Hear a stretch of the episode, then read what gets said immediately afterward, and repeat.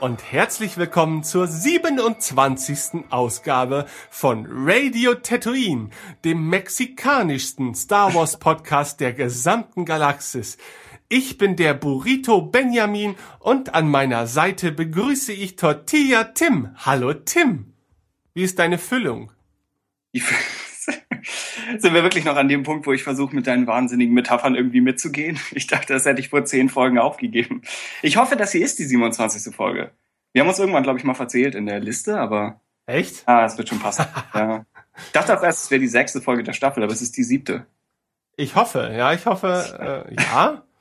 Du meine Güte, die siebte Folge Andere. der Staffel. Das bedeutet, in dieser Staffel waren wir verhältnismäßig faul, kann das sein? Ja, stimmt, weil die Staffel geht das Jahr praktisch. Also wir haben eigentlich in, in acht Monaten sieben Folgen. Aber eine Folge haben wir letztes Jahr aufgenommen. Das heißt, wir haben eigentlich nur sechs Folgen? Ja. Oh. Man könnte noch Buchclubs dazu zählen, aber ja, es ist nicht doll. Nee, äh, anderer, anderer Fun Fact, die letzte Folge, die nur wir beide aufgenommen haben, ist auch schon ein Jahr her. Ja, und da äh, darüber wurde sich ja zahlreich beschwert. Ähm, aber wir werden mit Sicherheit noch etwas tiefgreifender auf äh, solche Beschwerden eingehen im Rahmen unseres heutigen Hörerfeedbacks. Ja, okay. Ähm, wir haben die Zeit heute. Ja. ja, wir haben die Zeit. Wir wollen heute nämlich wirklich einfach mal eine locker flockige Gesprächsrunde ähm, hier starten mit einigen News gewürzt, ja, aber wir wollen euch und uns tatsächlich ersparen, äh, all die News, die wir in den letzten drei, vier Monaten einfach nicht behandelt haben, weil wir lauter Themenfolgen hatten, äh, ja. hier nochmal wieder zu coin. Äh, das macht keinen Spaß. Glaube ich zumindest. Ja, ist alles schon so alter Kaffee. Und es kommt auch, das hier ist so ein bisschen äh, das tiefe Luft holen vor dem Sprung, weil es kommen relativ, es kommt noch relativ viel Kram. Wir müssen noch äh, die Filmfolgen für Empire und für Jedi machen. Wir müssen noch mindestens einen zweiten Teil für Clone Wars machen. Oh ja. Theoretisch war noch eine Collector-Folge angedacht. Ähm, wir müssen, glaube ich, noch zwei Buchclubs schaffen dieses Jahr. Äh, eventuell kommt ja noch, also garantiert kommt noch ein Force Awakens Trailer im Herbst. Also ja. dann zu Force Awakens selbst müssen wir vielleicht eine Folge oder vielleicht machen wir es Vielleicht machen wir es als Teil der News-Sektion und dann sprechen wir über Rogue One. Aber ja, wahrscheinlich sollten wir drüber reden. Ich vermute, äh, ich vermute. Und es ist nicht mehr lange hin. Ne? Wir haben jetzt den 23. August ja. zum Zeitpunkt dieser Aufnahme. Und ja. äh, meine Güte, ne, als äh, ich, ich höre uns noch reden, wie wir einfach uns darüber beschwert haben, wie lange es denn noch äh, bis zu Episode 7 sei und dass diese, diese Spannung ja kaum zu ertragen sei. Und mittlerweile wünsche ich mir dann doch eigentlich wieder ein bisschen mehr Zeit bis zu Episode 7 in Hinblick auf unseren Podcast, damit ja. wir nicht so hetzen müssen. Es klingt etwas eigennützig, aber ich hätte echt kein Problem damit, wenn wir irgendwie noch einen Monat länger warten oder so. Ja. Weil es gibt noch so viel, was wir schaffen müssen. Verhandlungen laufen bereits äh, mit J.J. Abrams und mit Disney. Ne? Und ich denke, ein Großteil der Fans wird Tim dafür dankbar sein, wenn er seinen Wunsch durchsetzen kann. äh, Abrams hat es ja schon. Er hat ja schon äh, mehr Zeit rausgehandelt, als er wahrscheinlich braucht. Aber naja. Dann, wir werden sehen, ob er vielleicht noch einen Monat länger gebraucht hätte. Aber ich denke nicht. Wird schon, wird schon alles passen.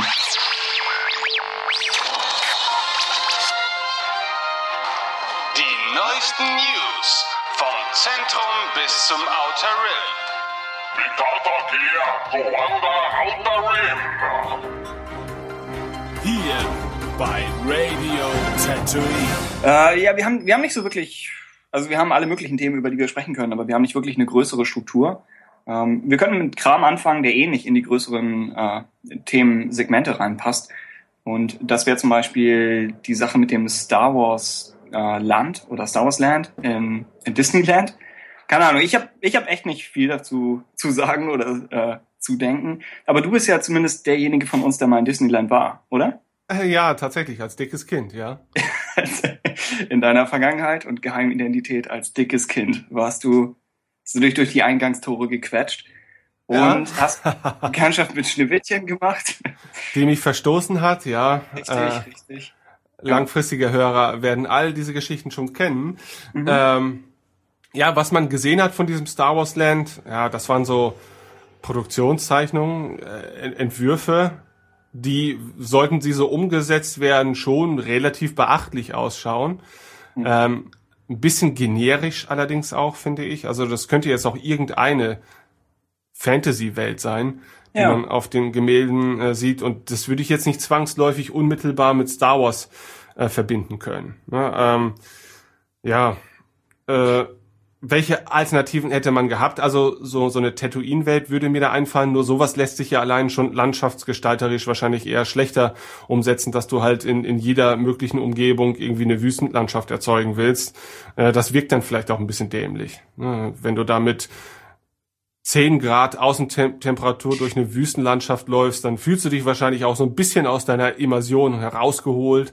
Und naja, also hat man sich wohl die, für diesen generischen Stil entschieden. An wen erinnert er dich? Oder an was? Äh, so, ein, so ein bisschen Mix aus Nabu und vielleicht ja. diese, diese Behausung in den, in den äh, Felsen drin. Vielleicht sogar fast so ein bisschen Avatar-mäßig, aber halt nicht ganz so ausgeflippt. Dazu kommt ja, glaube ich, auch noch eine Erweiterung. Also vielleicht hatte ich das auch nur gerade im Kopf. Es ist, sie haben ja nun extra gewartet mit dem Ganzen, bis Force Awakens weiter fortgeschritten ist. Also ich glaube, als, äh, als Disney Lucasfilm gekauft hat, wurden erstmal alle möglichen Disney Imagineers auf die Sache angesetzt und es hieß, denkt euch was aus.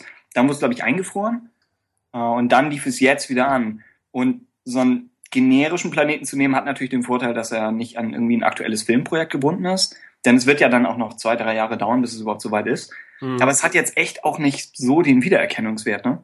Nö, nö, ich finde. Schon aber gut, ich meine, ähm, die Disney-Parks äh, zeichnen sich ja vor allen Dingen auch durch, ähm, ja, wie soll man das sagen, durch eher illusorische Fahrgeschäfte aus. Kann man das so sagen? Oder kommt drauf an, was kommt. Attraktionen für die Sinne? Ja, klingt das vielleicht etwas, etwas. Das klingt nach etwas, das ein Imagineer sagen würde. Ja, okay, gut.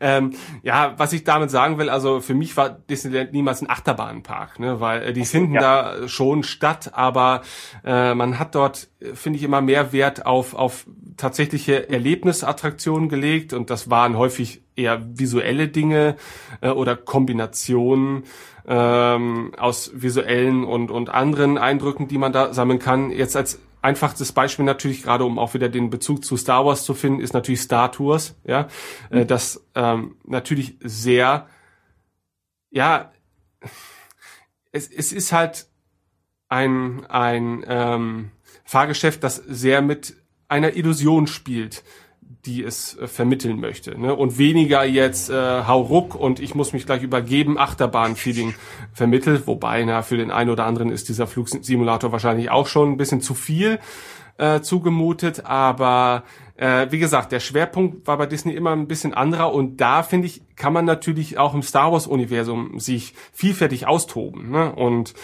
demzufolge werden natürlich diese Gebäude, die man auf den ähm, Produktionsentwürfen sieht, dann wahrscheinlich auch nur die Fassaden für vielleicht ganz spannende Ideen sein. Ja?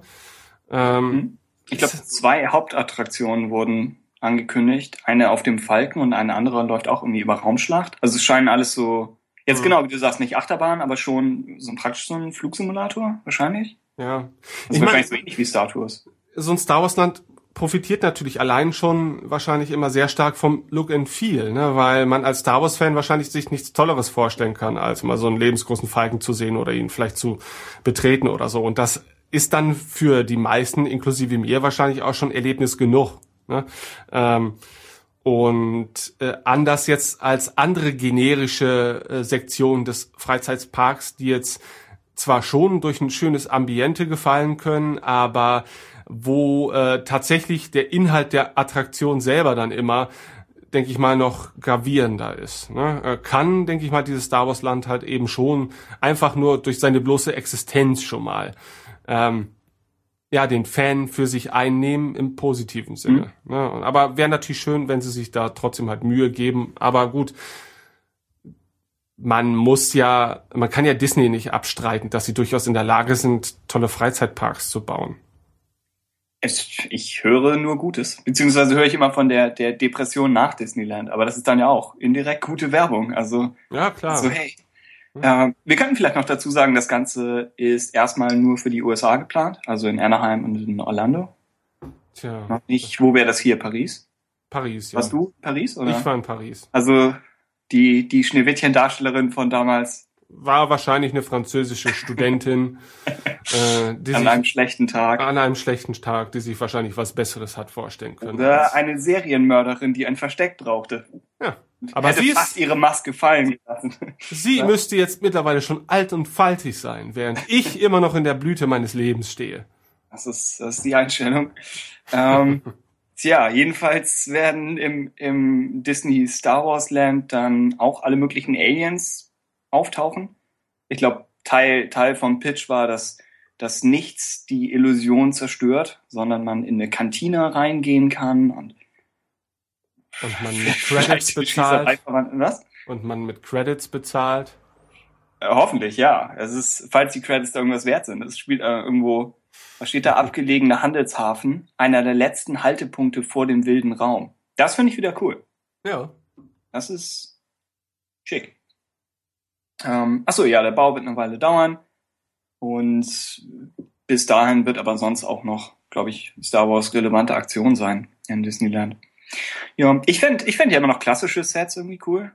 Also, wenn sie einfach nur so ein paar Korridore vom Todesstern irgendwo nachbauen. Ich würde da durchlaufen, aber das ist wahrscheinlich für Kinder komplett, komplett belanglos. Also, sie wollen wahrscheinlich schon unterhalten werden. Ja. Macht das Sinn, dass man eine Welt nimmt, die wirklich bevölkert wirkt und nicht einfach Echo-Basis oder so. Nö, aber ich denke schon, dass Leute wie wir uns einfach schon an sehr schönen Kulissen werden erfreuen können, ne? weil die, finde ich, sind zumindest meinem Empfinden nach immer sehr gut in, in den äh, Disney Parks. Ne? Also das wirkt immer alles sehr natürlich und gut umgesetzt. Von daher, ähm, selbst wenn das jüngere und vermutlich hauptsächliche Zielpublikum äh, nicht allzu viel damit anfangen kann, äh, wird man schon Wert darauf legen, dass das alles irgendwie stimmig ist. Hm. Meine einzige Vergangenheit mit solchen Parks war, glaube ich, die, die Warner Brothers Movie World. Irgendwo, irgendwo südlich, äh, Bottrop oder so. Da war ich auch nur als Kind, glaube ich. Und das war okay, aber jetzt nicht, nicht so irre. Aber es ist natürlich auch nicht Disney. Also ich, ich erinnere mich vage daran, dass ich äh, Batman geholfen habe, gegen Pinguine zu kämpfen. Also das war, das war ein Erfolg aber sonst habe ich nicht viel, nicht viel Erinnerungen dran. Ja, weiß nicht, ich glaube, Movie World hat relativ nachgelassen, nachdem die die okay. äh, Lizenz verloren haben. Die äh, Lizenz für was? Naja, das war doch früher Warner Bros. Movie World und jetzt ist es, glaube ich, nur noch Movie World oder so. Movie oh Park oh oder so. Und das heißt, jetzt ist es nur noch die Stunt-Show? Ja, und früher gab's doch da noch auch die, die diese Batman-Show oder so. Ne? Ja. Und das war alles ja schon, ich meine, für Fans der Serien oder Filme war allein das natürlich schon mal äh, genug Anreiz. Ne? Und wenn das jetzt eher so generische äh, Shows da sind, die da jetzt stattfinden und die Fahrgeschäfte, glaube ich, sind da jetzt auch nicht so überragend. Ja. Äh, ich glaube, der Park schwächelt da ganz schön. Also ich, ich muss auch sagen, ich bin eher so der Fahrgeschäft-Mensch. Ähm, und daher, wir fahren eigentlich jedes Jahr in Heidepark Soltau. Und mhm. äh, die sind zwar mittlerweile auch nicht mehr das kleine Familienunternehmen, dass sie vor langer Zeit mal waren. Die sie gehören jetzt auch, glaube ich, zu dieser Merlin Freizeitparkkette. Ich glaube, zu der gehören mittlerweile so gut wie alle äh, Parks in Europa oder weltweit, ich habe keine Ahnung. Ähm, aber mit dem Vorteil, dass da jedes Jahr auch Geld investiert wird, um neue Attraktionen zu bauen. Und ja, beim Heidepark ist es eigentlich mittlerweile schon fast so, dass jedes Jahr eigentlich eine neue Achterbahn oder ein neues Fahrgeschäft äh, dort präsentiert wird. Und das ist dann natürlich auch Anreiz, da immer mal wieder hinzufahren. Ne? Hm. Aber ein ja. Tipp an alle Hörer natürlich, solltet ihr selber mal in den Heidepark Soltau fahren wollen, tut das am besten in den letzten beiden äh, Wochen der Öffnung, weil so äh, Richtung Herbst, ich glaube, die machen irgendwann Ende Oktober, glaube ich, zu ähm, ist da einfach wirklich gar nichts los. Und das bedeutet, man kann auch mal sechs, sieben, acht Mal nacheinander eine Achterbahnfahrt machen und kann einfach sitzen bleiben. Äh, während hingegen zu Ferienzeiten würde ich mich da niemals blicken lassen. Denn das ist wirklich die Hölle. Wenn du da wirklich für ein Fahrgeschäft teilweise drei Stunden anstehen musst, ne, also dann kann man auch gleich zu Gamescom gehen.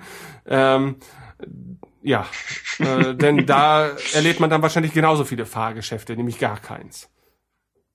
Okay. Gut, nach, nach dieser Empfehlung. Äh, andere Sache, die noch passiert ist, das sind übrigens alles gerade die News von der Disney D23 oder D23. Ähm, aber das nur nebensächlich. Im, Im Zuge der gleichen Veranstaltung wurde George Lucas geehrt. Er ist jetzt offiziell äh, Legende. Das ist, mir sagte das vorher nichts, aber das ist wohl was, das Disney schon seit 20 Jahren oder so macht, dass sie jedes Jahr so 10, 8 Leute, glaube ich, praktisch ehren. Und erst dachte ich, als ich das gelesen habe, dachte ich, das ist ein bisschen, was, was ist das wirklich? So ein, so ein Award kommt ja irgendwie schnell, kann man ja einfach so vergeben. Aber einmal hat er natürlich auch äh, erfundene Awards verdient und hey, irgendwo sind alle erfunden. Ähm, und dann fand ich fand es ganz nett, dass bei solchen Awards auch zum Beispiel die ähm, so die Leute hinter den Kulissen geehrt werden. Also es ist eine Sache, die einfach alle, die irgendwas mit Disney zu tun haben, können damit nochmal äh, ausgezeichnet werden. Also auch irgendwelche Trickzeichner oder welche, die was für die Parks gemacht haben. Ähm, ich glaube, Danny Elfman hat dieses Jahr auch einen bekommen, also der Komponist. Das heißt, das war eigentlich sympathisch. Und ansonsten ist es einfach äh, eine nette Geste, weil die ganze, die ganze PR-Kampagne für Force Awakens läuft dann ja so ein bisschen über die Idee, dass Star Wars größer ist als Lucas. Und irgendwo müssen sie das ja auch sagen, denn davon hängt es ja nun ab, dass das hier alles funktioniert. Äh, aber trotzdem ist es gut, finde ich, dass sie es ein bisschen ausbalancieren und nochmal äh, an alles erinnern, was er gemacht hat. Ist auch sehr still geworden so um ihn in den letzten Monaten. Ne? So gefühlsweise ähm, hört man er kaum ist in der Garage und dreht Filme. Ja. Ja. Aber er sieht noch sehr, sehr fit aus. Also ich habe letztens, äh, letzte Woche oder so, hat irgendein Reddit-User ihn in irgendeiner größeren Stadt, glaube ich, in der Buchhandlung getroffen und er, er sah doch, er sah noch sehr frisch aus. Also er hat zwischenzeitlich auch mal ein bisschen schwammhafter ausgesehen. Ja, von daher. Oh, ja. der, der legendäre Schwammstatus. Ja, die Nähe zu Mark Hamill äh, ist langsam nicht mehr zu leugnen. er hat vom Meister gelernt. Äh, Achso, ja, einige, einige haben den, den naheliegenden Gag darüber gemacht, dass, äh, dass Lukas jetzt den gleichen Legendenstatus hat wie die alten EU-Bücher. Ist, ja, ist, ist was mhm. dran. Aber der Award ist tatsächlich. Was meinst du? Na, weil er halt immer noch Relevanz hat, aber nicht mehr, er wird praktisch nicht mehr fortgesetzt. Lukas ah, ist schon richtig. Also, ist schon, ja. aber es ist wirklich Zufall. Also der Award ist nicht erst für ihn erfunden. Gut, gut, gut, gut. Hm. Dann, äh Außerdem weitere News, die nirgendwo wirklich so reingepasst hat, äh, diese Blu-ray Steelbox. Ich weiß nicht, hast du das mitgekriegt? Diese ja, ich habe es mitgekriegt. Ja. Ich werde sie mir, glaube ich, nicht zulegen. Ja, das ist. Äh, ja, ja, ist ist halt die Sache. Wenn man damit anfängt, braucht man wahrscheinlich alle. Ja, 90 Euro soll das Ganze irgendwann kosten, circa. Äh, die einzelnen Filme, glaube ich, jeweils 22 Euro. Hm? Ne? Man spart also ja. schon, wenn man sich das komplette Set kauft, so ist das nicht. Äh, und die Motive, äh, das ist natürlich als Geschmackssache, haben schon etwas. Mhm. Ich mag sie gar nicht, muss ich jetzt ganz, also, nee. Äh, hey, es, es gibt den, den wunderbaren Text dazu, wo ich, ich weiß nicht, ob das die SEU-Übersetzung ist oder die offizielle Seite, wo sie schreibt. ich weiß genau, welche du meinst. Jedes Cover sieht so aus, als hätte man es mit einem Zauberstab, einem Airbrush unterzogen. Die Nähte, die Tattoo-Muster, die kleinen Risse, die sich über die schädelartige Stirn hinabziehen, sagen so viel aus, ohne Worte. Das ist wirklich, da, da hat jemand schon Nerven gehabt. Ja. Also, äh, ja. Also ja. mir, mir sind die also, Cover einfach zu unepisch. Ich meine, es sind schöne Charakterporträts äh, auf den Schachteln zu sehen. Und diese Porträts sind für sich genommen auch wirklich gelungen, ja, das will ich ja gar nicht mal abstreiten. Ähm, aber sie sind mir halt wirklich nicht episch genug. Also äh, hätten sie einfach nur die, was weiß ich, alte Filmplakate oder so da vorne drauf gedruckt, das hätte mir wesentlich besser gefallen. Und mhm. ähm, jetzt sieht das eher so aus wie so Standard-Merchandising, weißt du, so, so, ja, äh, wir haben hier auch Brotdosen mit Star Wars Motiven und so sehen sie aus. So, ähm, und dafür wäre es allemal gut gewesen. Aber ich weiß nicht, mich spricht es zumindest nicht an. Also der Sammler in mir wird da nicht wirklich geweckt. Ähm, und ja. Hm. Ich, ja, also ich mag die, die klassischen Filmplakate. Das finde ich wäre mal eine schöne Idee. Ich kann mir vorstellen, dass wenn man das halt wirklich als Steelbook in der Hand hält, dass dann der optische Stil, den sie gewählt haben, in Kombination mit dem Material, auf das es gedruckt ist oder so, dass das nochmal gut wirken könnte. Das kann ich mir noch vorstellen. aber ansonsten, ja, es ist, äh, die Blu-rays sind die gleichen, sollte man dazu sagen, wie die letzte Veröffentlichung. Ist auch alles noch, glaube ich, von 20th Century Fox, oder? Mhm. Also noch nicht, noch nicht eine, eine neue Produktion direkt unter Disney. Ähm, ja, die Motivwahl ist ein bisschen chaotisch. Das auf, auf dem Set oder auf der, auf der Disc oder auf der, auf der Box für Empire ist ein Sturmtruppler. Das hätte man vielleicht mit Vader tauschen können. Ja nicht. Aber das wäre so der Film, wo ich drüber nachgedacht hätte, mir den zu holen. Aber ich weiß nicht, was mit diesem generischen Sturmtruppler soll. Hm. Naja.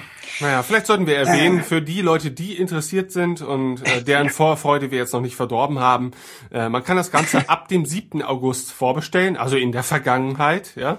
Äh. Erscheinen wird das Ganze am 12. Oktober äh, im Komplettpaket und die einzelnen Blu-rays gibt's dann noch ab 9. November. Also wer noch ein passendes Weihnachtsgeschenk sucht, äh, hat ein paar Wochen Zeit, sich zu überlegen, ob er sich diese Exemplare als solches erküren möchte. Genau, wenn man sie jetzt noch nicht hat, die Blu-rays, dann ist es bestimmt noch was anderes.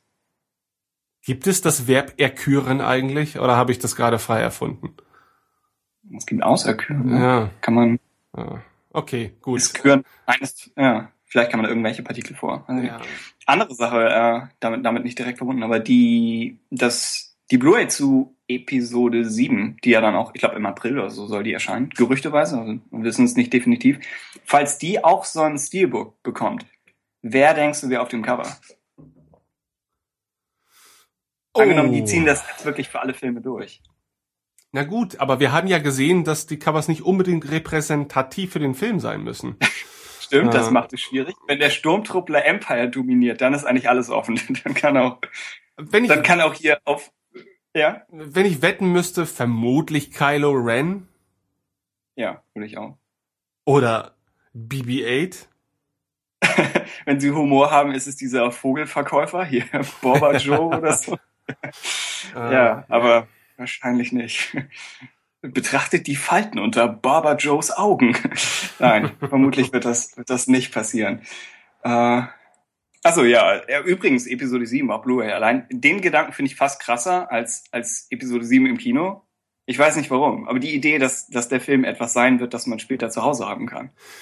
Ja, weil es ja auch schon wieder lange her ist, dass wir ähm, äh, einen Star Wars-Film äh, präsentiert bekommen haben und ihn dann unmittelbar danach oder zumindest mittelbar danach äh, für uns zu Hause ergattern können. Das war ja nicht immer alles so selbstverständlich und das letzte Mal haben wir es im Prinzip bei den Prequels gehabt, aber das war so Anfang der 2000er, Mitte der 2000er. Ich glaube, da war der Veröffentlichungszyklus auch noch wesentlich länger, bedeutet also, bis dann da die DVD rauskam, musste man noch stellenweise noch bis zu einem Jahr warten, oder nicht? Genau, es wird immer kürzer. Und in diesem Fall vier Monate wäre schon so der, der Klassiker. Aber früher war es mal deutlich länger, ja. Finde ich aber ähm, gut. Ich meine, ähm, allein aus Recherchegründen ist es doch wirklich cool, dass man schon relativ schnell eine legale Möglichkeit bekommt, äh, die Filme auch so ein bisschen für sich zu sezieren äh, als Fan. Mhm. Und ähm, naja, also ich werde sie mir auf jeden Fall zulegen. Und ich hoffe natürlich, ja, das, wenn sie das dann auch als Steelbook rausbringen, dann muss man ja schon jetzt wieder die, die äh, klassischen Filme auch. Ja, deswegen spreche ich an, ja. ja das ist, Und Kylo Ren, denke ich, ist schon, schon ein cooles Design. Ja. Sie ja. gut in setzen. Ah. Wir hatten das Thema. Ich, ich finde ihn ja nach wie vor etwas generisch. Äh, etwas zu Kylo sehr. Ren?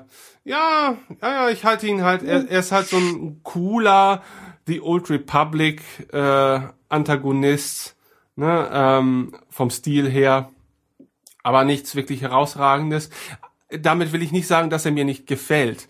Äh, und ich glaube, das Problem ist auch ganz einfach, dass du so ein Design äh, wie die, das eines Darth Vaders einfach nicht nochmal replizieren kannst, ohne dass es tatsächlich wie ein Klon aussehen würde. Und dass es, glaube ich, auch sehr schwierig ist, äh, einen Star Wars Fan äh, dahingehend mit einem neuen Bösewichten-Design nochmal so zu packen, wie das damals mit Vader der Fall war. Es sind einfach ganz andere Zeiten und wir leben nun mal auch schon 30, 40 Jahre mit der Figur des äh, Vaders. Und äh, ja, diesen Vorteil wird halt ein Kylo Ren höchstens in 30 bis 40 Jahren haben. Ja, stimmt. Also klar, man kann, es ist schwierig von, von null an irgendwie Kult zu schaffen.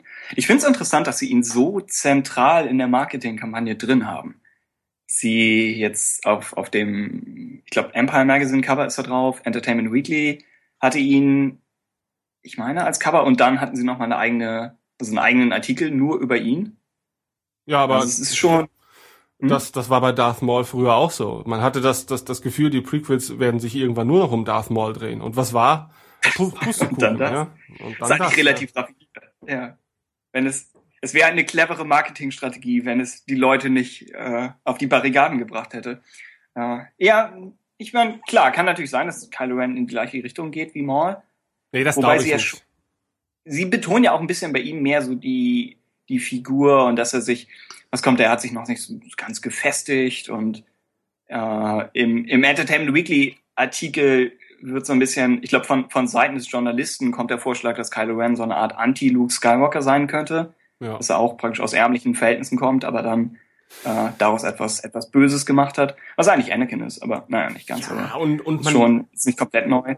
Hm? Man betont doch auch immer wieder, dass man äh, sehr viele der Fehler, die bei den Prequels gemacht wurden, äh, halt wirklich um, umfährt. Ja, äh, sei es jetzt nun die Practical Effects Debatte oder oder sonstiger Kram. Man man legt großen Stellenwert darauf, sich an die klassischen Filme zu richten und so weiter. Und ich meine, die Sache mit Darth Maul wird immer noch als eine der großen Fehler der Prequels angesehen, zumindest in meinem Empfinden. Und das wird denen auch bewusst sein, dass wenn sie jetzt so ein Bösewicht so sehr pushen und so viel drumherum aufbauen, dass es äußerst unklug wäre, ihn innerhalb des ersten Films gleich wieder zu verbraten. Denn ähm, es sei denn natürlich, äh, man hat noch eine viel größere Bedrohung, von der man einfach bisher noch gar nichts weiß, die man ebenso gut aufbauen kann innerhalb des ersten Filmes, dass sie als äh, filmübergreifender Bösewicht auch gut funktioniert. Und das kann natürlich alles hm. sein. Ich möchte wieder glauben, dass es Boba Joe ist, dass er hinter der ganzen, hinter diesem seligen Grinsen steckt, steckt ein größerer Plan. Ja, wahrscheinlich ist es Snoke, oder? Der Anthony Serkis Charakter. Ja, ja. Wir müssen, wir müssen vielleicht aus, aus aktuellem äh, Feedback-Anlass auch dazu sagen, dass wir wissen eigentlich relativ wenig über den Film. Also wir kennen, glaube ich, beide so Gerüchte noch aus der Anfangszeit, aber haben seitdem nicht so wirklich verfolgt, was passiert ist. Du vielleicht noch minimal mehr als ich, basierend auf den News, den du, die du in die Liste geworfen hast. Ich glaube, du weißt einen Tick mehr, aber dass also ich sie, wir können, dass ich sie ja? in irgendwelche Listen werfe, heißt ja nicht, dass ich sie lese. Verstehe. Ich denke dann auch, lass, lass Tim das mal lesen, dann äh, muss ich mich nicht spoilern. Nein. Ich ähm, habe sie nach unten geschoben. Okay. Ich weiß auch relativ wenig. Ich meine, es wird natürlich immer deutlich, wenn wir die Jungs und Mädels von Star Wars Union dabei haben, dass sie Deswegen kam es auch, ja. Ja, durchaus äh, empfänglicher für Spoiler sind. Ähm, gut, etwas anderes können sie sich wahrscheinlich in ihrer Position auch gar nicht erlauben, äh, denn hm. äh, sonst dies keiner mehr die Seite, wenn sämtliche Spoiler einfach mal außen vor gelassen werden. Äh, aber ich und du und Müllers Kuh, wir sind zwei Leute, die es, glaube ich, bislang noch relativ erfolgreich geschafft haben, an Spoilern vorbeizuschippern und äh, ja, wobei ich wobei ich es gar nicht mal wirklich versuche. Also nee, ich, versuch, ich hätte eigentlich gedacht, ja? Nee, erzähl du. Ich leg, ich leg's nicht drauf an. Ich hätte eigentlich gedacht, wir müssen uns automatisch spoilern, um diesen Podcast zu machen. Aber von, von Hörerseite kam momentan eher der Wunsch nach, glaube ich, spoilerfreier Spekulation. Nicht so sehr nach, diskutiert doch mal die und die Gerüchtesammlung. Hm. Also momentan ist, glaube ich, am sinnvollsten, wenn wir versuchen, nicht so viel darüber zu wissen. Uh, genau, und momentan, ja, ich kenne halt so viele irgendwie widersprüchliche Sachen aus der Anfangszeit und nicht nicht viel aus dem Moment. Worauf ich eigentlich hinaus wollte mit der Spoiler-Sache, weil du eben angesprochen hattest, wie lange Kylo Ren dabei ist. Angenommen, von den Antagonisten, die wir jetzt schon präsentiert bekommen haben für den ersten Film, wer denkst du stirbt schon in sieben? Wenn überhaupt jemand.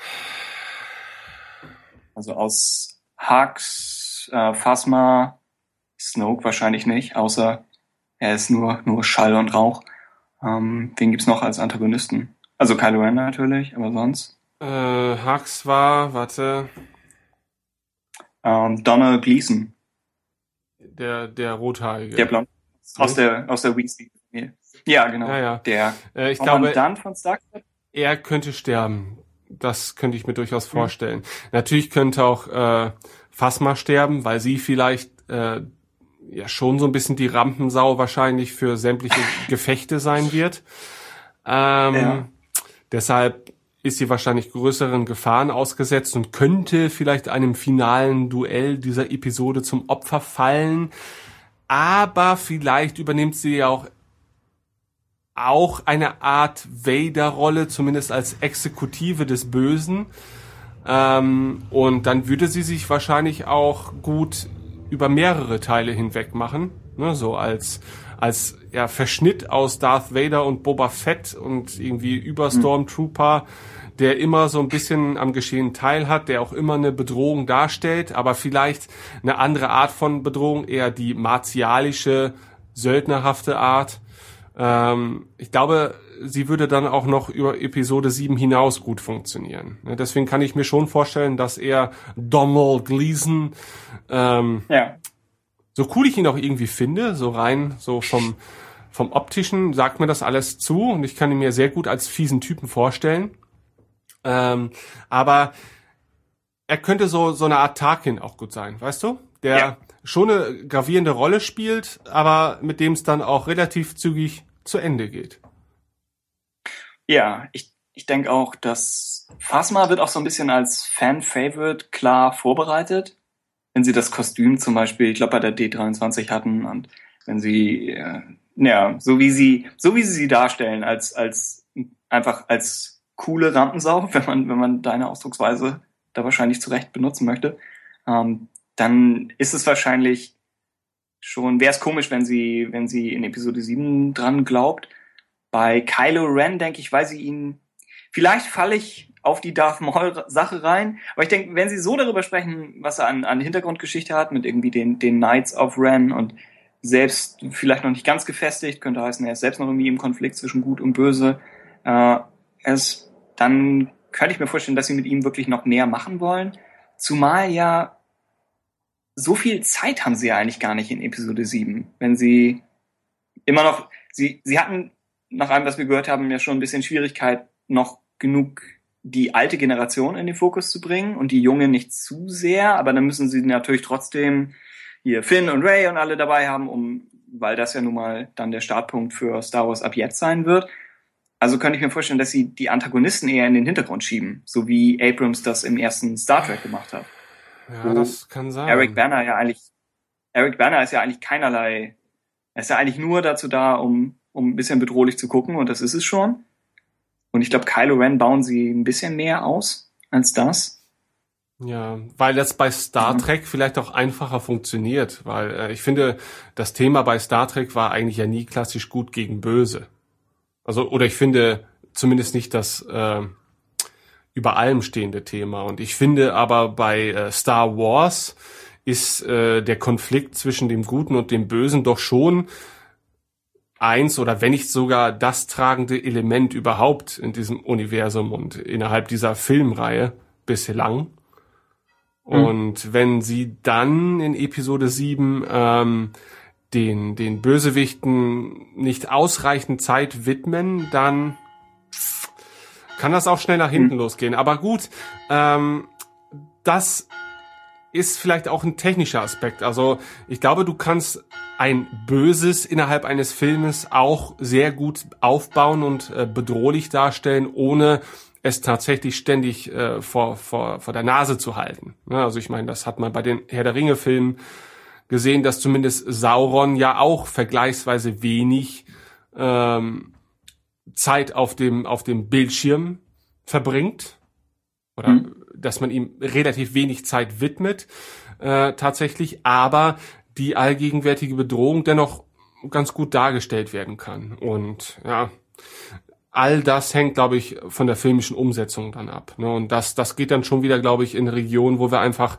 selbst wenn man jetzt Spoiler ähm, mal ausnahmsweise nicht außer Acht lässt, über die filmische Umsetzung wissen wir dahingehend ja noch gar nichts. So, und mal gucken. Okay.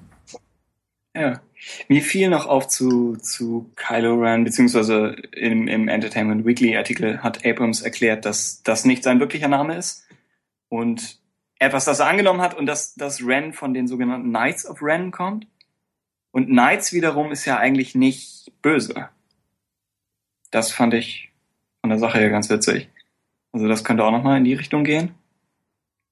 Ich meine, er wird schon der Antagonist sein, aber er könnte jemand sein, der schon vor der Handlung irgendwie gefallen ist. Oder vielleicht ist der Orden insgesamt gefallen. Ja, oder er könnte einer sein, der innerhalb äh, seiner äh, Strukturen oder seiner Sichtweise oder seiner Welt, in der er aufgewachsen ist, vielleicht ja auch gar kein Böser ist. Ne? Also äh, das ist ja durchaus möglich. Ne, weil, so ähm, betont, betont Adam Driver das ja auch dann. Ja, ja, eben. Und wir wissen ja auch gar nicht, äh, inwieweit sich dann die in Anführungsstriche gute Seite äh, bis zu dem Zeitpunkt von Episode 7 entwickelt hat. Ähm, ob man sie dann auch noch gewissenslos äh, als nee, ob man sie dann auch noch reinen Gewissens als gute Seite überhaupt betrachten kann. Ne? Oder als vielleicht eher gescheitertes Projekt, das selber Auswüchse äh, von Strukturen annimmt, die man versucht hat ursprünglich mal zu bekämpfen. Ne? Und äh, so schnell kann du meinst sich halt die, ja? die Rebellion. Ja, genau. Also dass, dass die Rebellion als solches äh, vielleicht in eine Richtung entwickelt, ähm, die es durchaus möglich macht, dass so jemand wie Kylo Ren entsteht und auch unter dem Eindruck aufwächst, er täte das Gute und das Richtige. Hm. Ja. Ist ja auch Wäre eigentlich das, auch ziemlich das, cool. Ja, ich meine, alles, alles, was sie erzählen, klingt cool. Also, wenn man sich diese, diese ganzen Entertainment Weekly Artikel durchliest und alles in Interviews, es klingt alles top. Es ist halt wirklich nur die Frage, wie viel schaffen sie davon wirklich umzusetzen jetzt in diesem einen Film, weil sie so viel machen müssen. Mhm. Das heißt, sie haben auf jeden Fall die richtigen Gedanken dahinter, oder wenn man überhaupt richtig sagen will, aber es klingt alles top. Was ist was ist von, von all den Sachen, die man so hört? Weil wir können ja einfach nicht im Detail über die ganzen Artikel sprechen, also das ist so tricky. Aber was, was wäre so die größte Unsicherheit? Jetzt bei, bei all den Dingen, wo wir denken, das klingt cool, was ist, gab's irgendwas, wo du gesagt hast, nee, nicht sicher? Hm. Weil momentan alles, was sie erzählen, ist, dem ist es erstaunlich einfach zuzustimmen. Es ist auch eine gemeine Situation, in die du mich hier äh, zu werfen versuchst, aber ich werde so, das ganz geschickt ja. umfahren, äh, indem ich. Nee, oh. also ich bin ganz ehrlich der Meinung, dass ähm, ich habe einfach keine tatsächliche Vorstellung von einer oder ja von der Geschichte und wie sie weiter erzählt werden könnte in einer Episode 7. Ja, ähm, ich bin halt schon der Meinung, und das ist mein jetziger Standpunkt noch, und das mache ich vielleicht auch so ein bisschen aus, äh, ich möchte fast sagen, Selbstschutz, weil ich mir einfach die Erfahrung selber auch nicht verderben möchte, ähm, dass alles, was sie mir servieren, erstmal vermutlich sich vielleicht auch richtig anfühlt, weil ich keine Vorstellung davon habe, was richtig oder falsch wäre. Ja? Äh, und selbst wenn Luke Skywalker äh, dem Jedi-Orden abgeschworen hätte und ein Bordell auf Tatooine aufgemacht hätte und dort Twi'leks versklavt und ähm, die Wege der Macht sind unergründlich. Ja, ja. Äh, fände das in meiner Vorstellung von zukünftigen Universum zumindest seinen Platz. Nicht, weil, weil, weil nein, aber weißt du, was ich damit sagen will, ist einfach, es nein. gibt, mein Kopf ist leer. Das haben wir ja schon in äh? mittlerweile 27 Ausgaben festgestellt. So, ähm, These dieses Podcasts, ja. Ja, aber er ist dahingehend auch besonders leer, äh, dass ich mich einfach von meinen Vorstellungen, von dem, was nach Episode 6 hätte passieren müssen oder hätte passieren sollen, einfach komplett losgelöst habe. Ja, und das bedeutet, ja, aus meiner Perspektive können sie das Star Wars Universum so, wie es zu dem Zeitpunkt sein soll, ich benutze jetzt ein sehr fragwürdiges Wort, aber manch ein oh Fan würde sagen, vergewaltigen. Wow. Ja, so sie dürfen damit machen, was sie wollen erstmal. Äh, natürlich wird es dann dazu kommen, dass es mir gefällt oder nicht gefällt oder so. Aber im Moment sehe ich noch nicht, was mir nicht gefallen würde. Das wären nicht die Ereignisse, glaube ich. Ich glaube nicht, dass ich mich darüber aufregen würde, dass äh, Schicksal A stattfindet und Ereignis B passiert. Das ist mir, glaube ich, relativ egal. Äh, nicht egal in dem Sinne, dass ich es dann, ich nehme es dann natürlich schon wahr und auch als Teil der Geschichte und ich finde es alles ganz toll. Aber in meiner Wertung äh, spielt das, glaube ich, keine Rolle. Ähm, in meiner Wertung spielt, glaube ich, im Moment lediglich nur noch die Umsetzung eine Rolle. Ne, das bedeutet, wenn die Geschichte okay ist, aber die filmische Umsetzung scheiße, okay, dann bin ich frustriert. Ja, wenn aber die filmische Umsetzung geil ist und die Geschehnisse zumindest schlüssig und vielleicht auch nicht allzu langweilig, dann bin ich damit erstmal vollkommen zufrieden. Und ich möchte mich auf diese Aussage nicht festnageln lassen, weil es kann natürlich sein, dass ich dann, äh, wenn es soweit ist, im September komplett ausraste. Ja. Ja. Äh, und wir dieses Projekt einstampfen und endlich unseren Game of Thrones Podcast gründen können. Ja?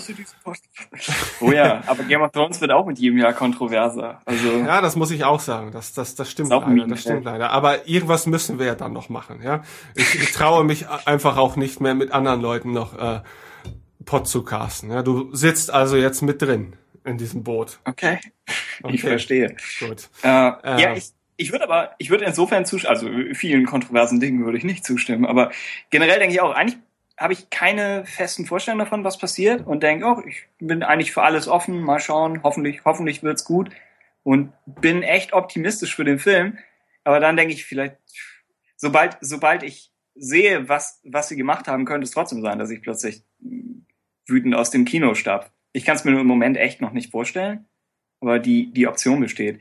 Mir hilft es ein bisschen, dass ich die EU-Variante äh, zumindest grob gelesen habe. Das heißt, Luke Skywalker als äh, Gründer eines neuen Jedi-Orden mit Han und Leias Kindern dabei. Ich habe das Gefühl, ich habe die Variante schon gesehen. Das heißt, wenn diesmal was anderes kommt, dann fände ich das eigentlich ganz gut. Wie ist es also, denn? Ich habe ähm, praktisch schon eine Variante gesehen, die okay finde. Ne?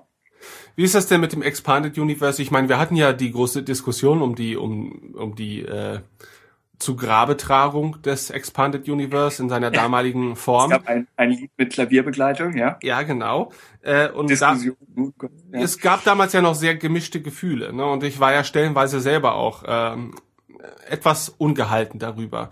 Ähm, hm. Aber ich bin doch tatsächlich mittlerweile gar nicht mehr zu, so unzufrieden mit der Entscheidung. Also ich habe mich daran gewöhnt.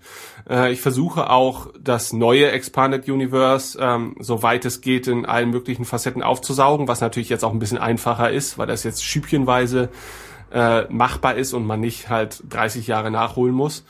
Aber ich, ich kann damit jetzt sehr gut leben, weil äh, ich die Entscheidung mehr nachvollziehen kann, als das damals der Fall war. Also die Argumentation war natürlich damals schon schlüssig, ne, dass man sich sagt, okay, man möchte sich natürlich möglichst äh, kreativ viel Freiraum lassen, ja, und äh, der war nun mal im Prinzip zu 99 Prozent bereits belegt durch Geschichten und Erzählungen durchaus talentierter ähm, Schöpfer.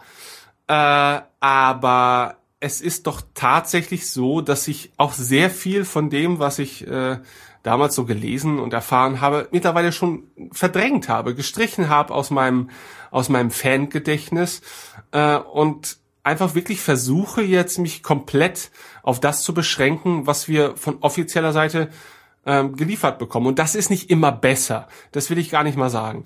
Ähm, und es ist auch nicht immer in allen Punkten besonders schlüssig, aber es ist okay.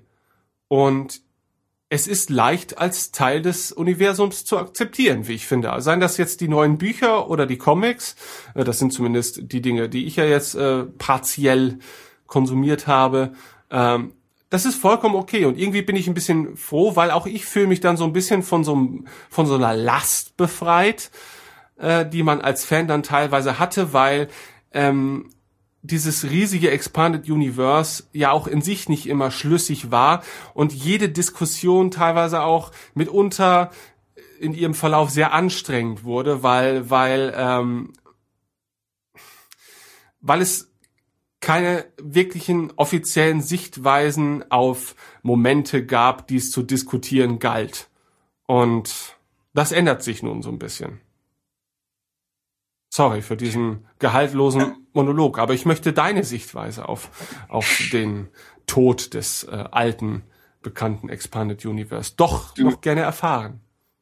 Du meinst praktisch ein, ein, zwei Jahre später, was ist so unser, wie ja, sind genau. wir damit umgegangen? Äh, ja, also ich kann damit leben, dass es, dass es als abgeschlossen betrachtet wurde. Es wird ja nicht gelöscht, es ist ja einfach nur erstmal durch. Ähm, ich ja, das, das Problem ist, also bei den Comics bin ich nicht wirklich dabei. Äh, sobald dann die Trade Paperbacks rauskommen, versuche ich das nachzuholen und wir haben es hoffentlich auch im Buchclub drin.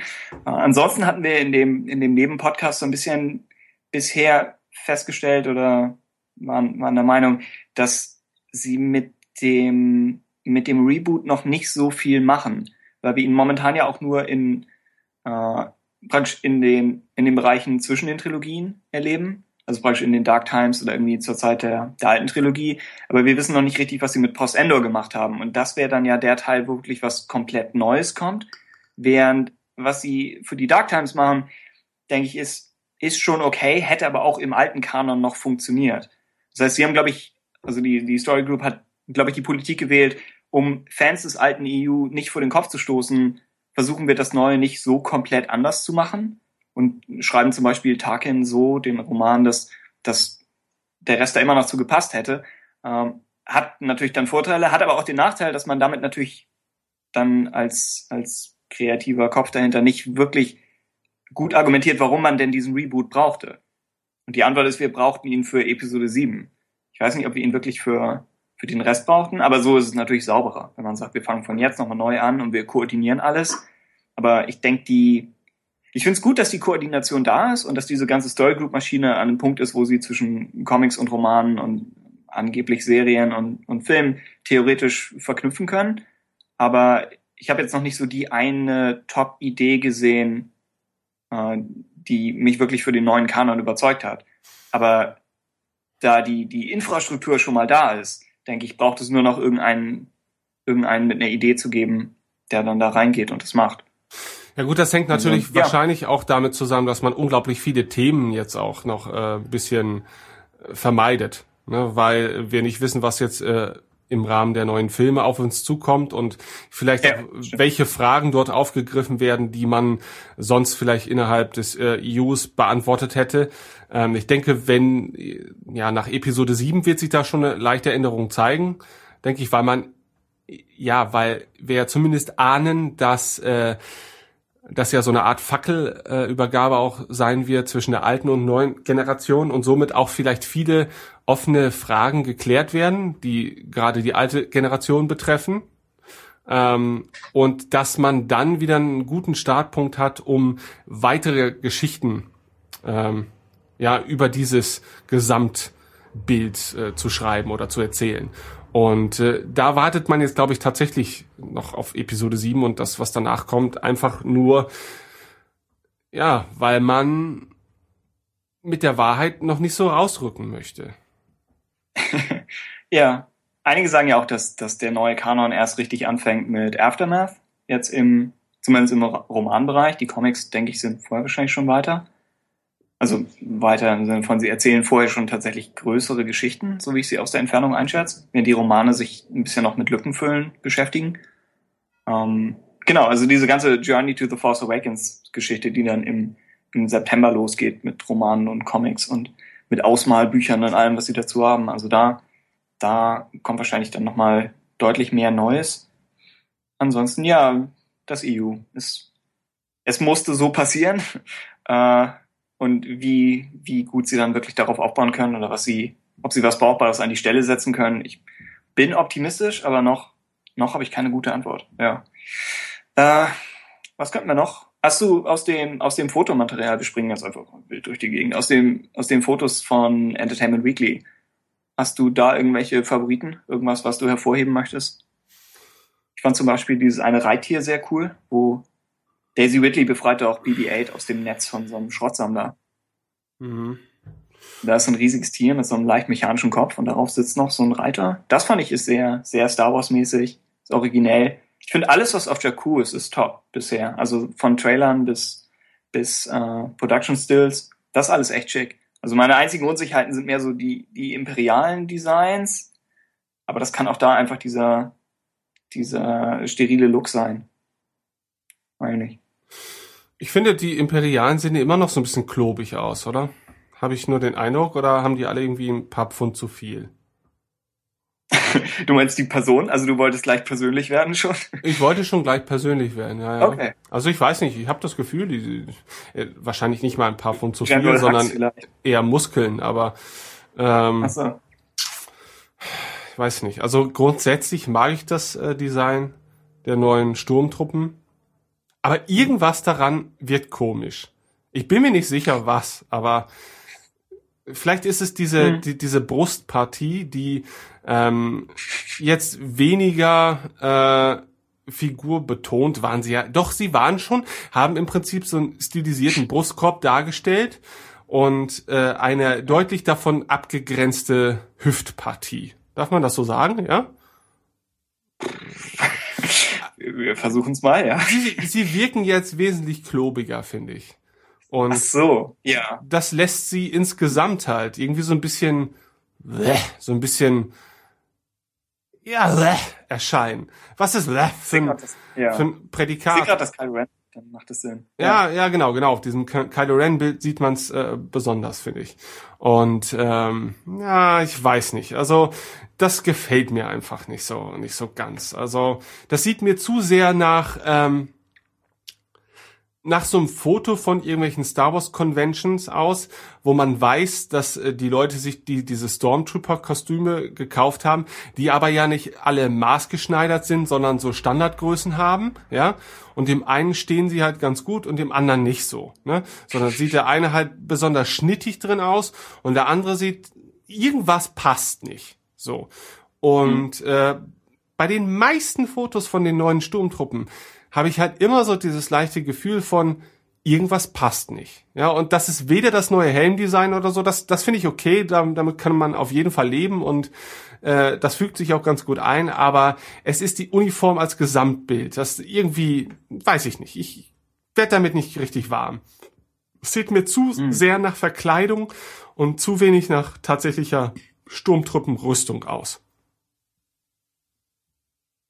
Ja, ist wahrscheinlich auch schwieriger hinzukriegen als so die, zum Beispiel die Rebellenuniform. Also wir kommen ja wahrscheinlich später noch zum, zum Rogue One Cast Foto, wo sie einfach alles, weil es von Natur aus realistischer einfach gemacht ist und mehr mit irdischem Militär wahrscheinlich zu tun hat, mhm. ist, ist das vielleicht einfacher, während diese Sturmtruppen sehen ja immer ein bisschen fremdartig aus. Und sie sind ja auch bewusst dazu gemacht, dass sie so ein bisschen Fremdkörper in ihrer Umgebung sind. Weil das Imperium ja irgendwie an Orte vordringt, an die es eigentlich nicht hingehört.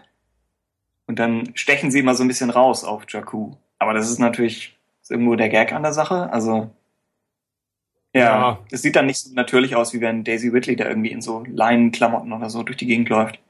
Ja. Hm. Ansonsten Captain Phasma, denke ich, das hier ist ein schöneres Bild, finde ich, als ein anderes, das wir gesehen haben. Es gibt so diesen, diesen Close-Up von ihr. Also, wenn man ein bisschen mehr von der Textur auf dem Metall sieht, das hat schon was für sich, weil es nicht ganz so clean ist. Um, aber es ist immer noch, ich finde immer noch, das ist ein Design, was so bewusst dazu gemacht ist, cool zu sein, dass ich nicht weiß, ob es komplett überzeugt.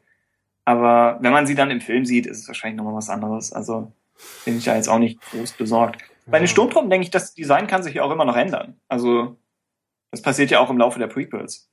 Dass sie ich weiß nicht, wie das äh, Imperium oder First Order jetzt finanziell. Ja, und das sind natürlich auch immer nur so ist, ne? vereinzelte Aufnahmen und in Bewegung hm. wirkt das Ganze dann natürlich auch nochmal ganz anders. Ne? Also ähm, man muss sich ja nun einfach an dem orientieren, was man was man sehen kann. Und das sind halt ja. verhältnismäßig wenige Bilder und auf denen ist es mir halt aufgefallen. Ne? Äh, ja, ja, bei den anderen Bildern bin ich eigentlich auch ziemlich ja ziemlich optimistisch. Ich meine, Hux sieht halt aus wie so ein alter deutscher Marine-Admiral oder so. Er ist ja nicht alt, aber äh, mit diesem Mantel. Mhm. Das, Stimmt, ja. Das ist schon okay. Also das, das passt schon.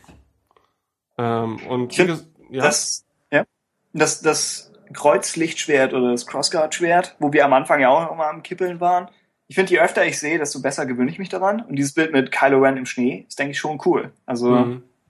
so langsam funktioniert es. Das ist echt einfach nur eine Gewöhnungssache. Aber du hast schon recht, äh, dass äh, die, die Jakku-Bilder sehen immer noch am am ehesten nach Star Wars aus. Ne? Also die versprühen ja. äh, direkt vom ersten Blick an totale Star Wars Atmosphäre. Und das spricht natürlich einerseits ja für das Produktionsteam. Ähm, man wünscht sich natürlich, dass äh, Jakku jetzt nicht die einzigen tatsächlichen Star Wars Momente äh, beinhaltet, aber davon gehe ich jetzt auch nicht mal so aus. Aber ähm, finde ich schon gut. Also ist auch so ein bisschen seltsam, dass dass man ja eine eigentlich eher generische Wüstenlandschaft direkt dann wieder so mit Star Wars verknüpft. Es gibt so viele Science-Fiction-Schauplätze, die in der, also man könnte es ja genauso gut jetzt auch mit Dune oder so verknüpfen. Ne, aber wenn, mhm. wenn man das sieht, denke ich so, sofort eher Star Wars und eben nicht an Dune. Aber gut, wir sind hier auch in einem Star Wars Podcast und nicht in einem Dune Podcast. Äh, von daher wird die Nähe zum Thema wahrscheinlich äh, damit ausschlaggebend sein. Mhm. Ja.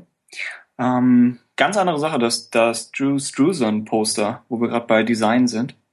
Hast du das in Erinnerung vor dir, was sie auf der D23 auch gezeigt haben? Ja. Wo wir dann auch Daisy Ridley und Kylo Ren und äh, Han Solo in etwas grimmiger Position. Fand ich, hat, hat was für sich, hat nicht so die Begeisterungsstürme ausgelöst im Fandom, aber wahrscheinlich ist die Erwartungshaltung an sowas auch ziemlich hoch und jeder hat so seine eigenen Vorstellungen. Ich weiß nicht, ob das nur ein Gerücht war, aber ich habe gelesen, dass es aber wahrscheinlich auch nur ein Ausschnitt sein soll. Ja, es gab also im Interview sagt er, er hat dieses Design gemacht und dann hat er noch sieben Monate oder so weitergearbeitet und dann haben sie aber das hier gewählt. Und okay.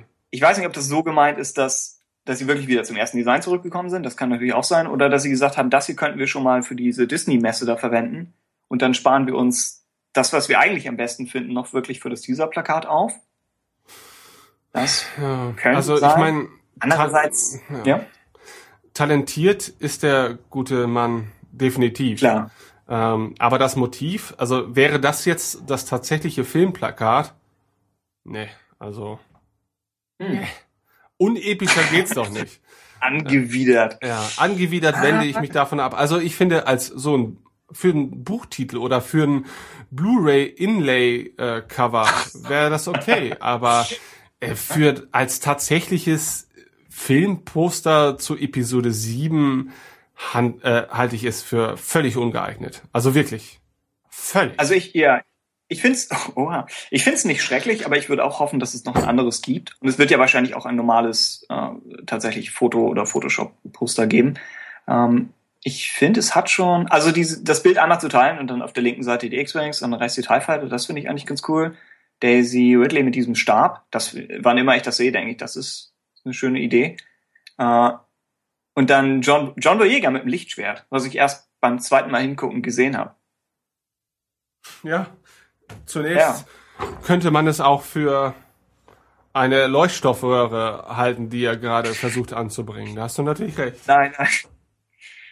Ich meine, ich, mir ist erst dann bewusst geworden, dass der Charakter normalerweise kein Lichtschwert hat. Zumindest nicht bisher in den, in den Trailern.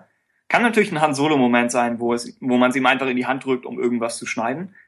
Aber ja, aber wählt man dann den Moment für das Poster? Nee, das glaube ich ja? nicht. Ja, genau. Also es ist schon. Ha. Ja. Sie steht in der Mitte zwischen dem blauen und dem roten Lichtschwert. Kann auch noch heißen, dass sie so ein bisschen im Zwiespalt ist. Wer weiß. Auf dem Boden sind diese äh, Cloud City Abdeckungen. Mhm, die, ich finde diese Treppenstufen, ne?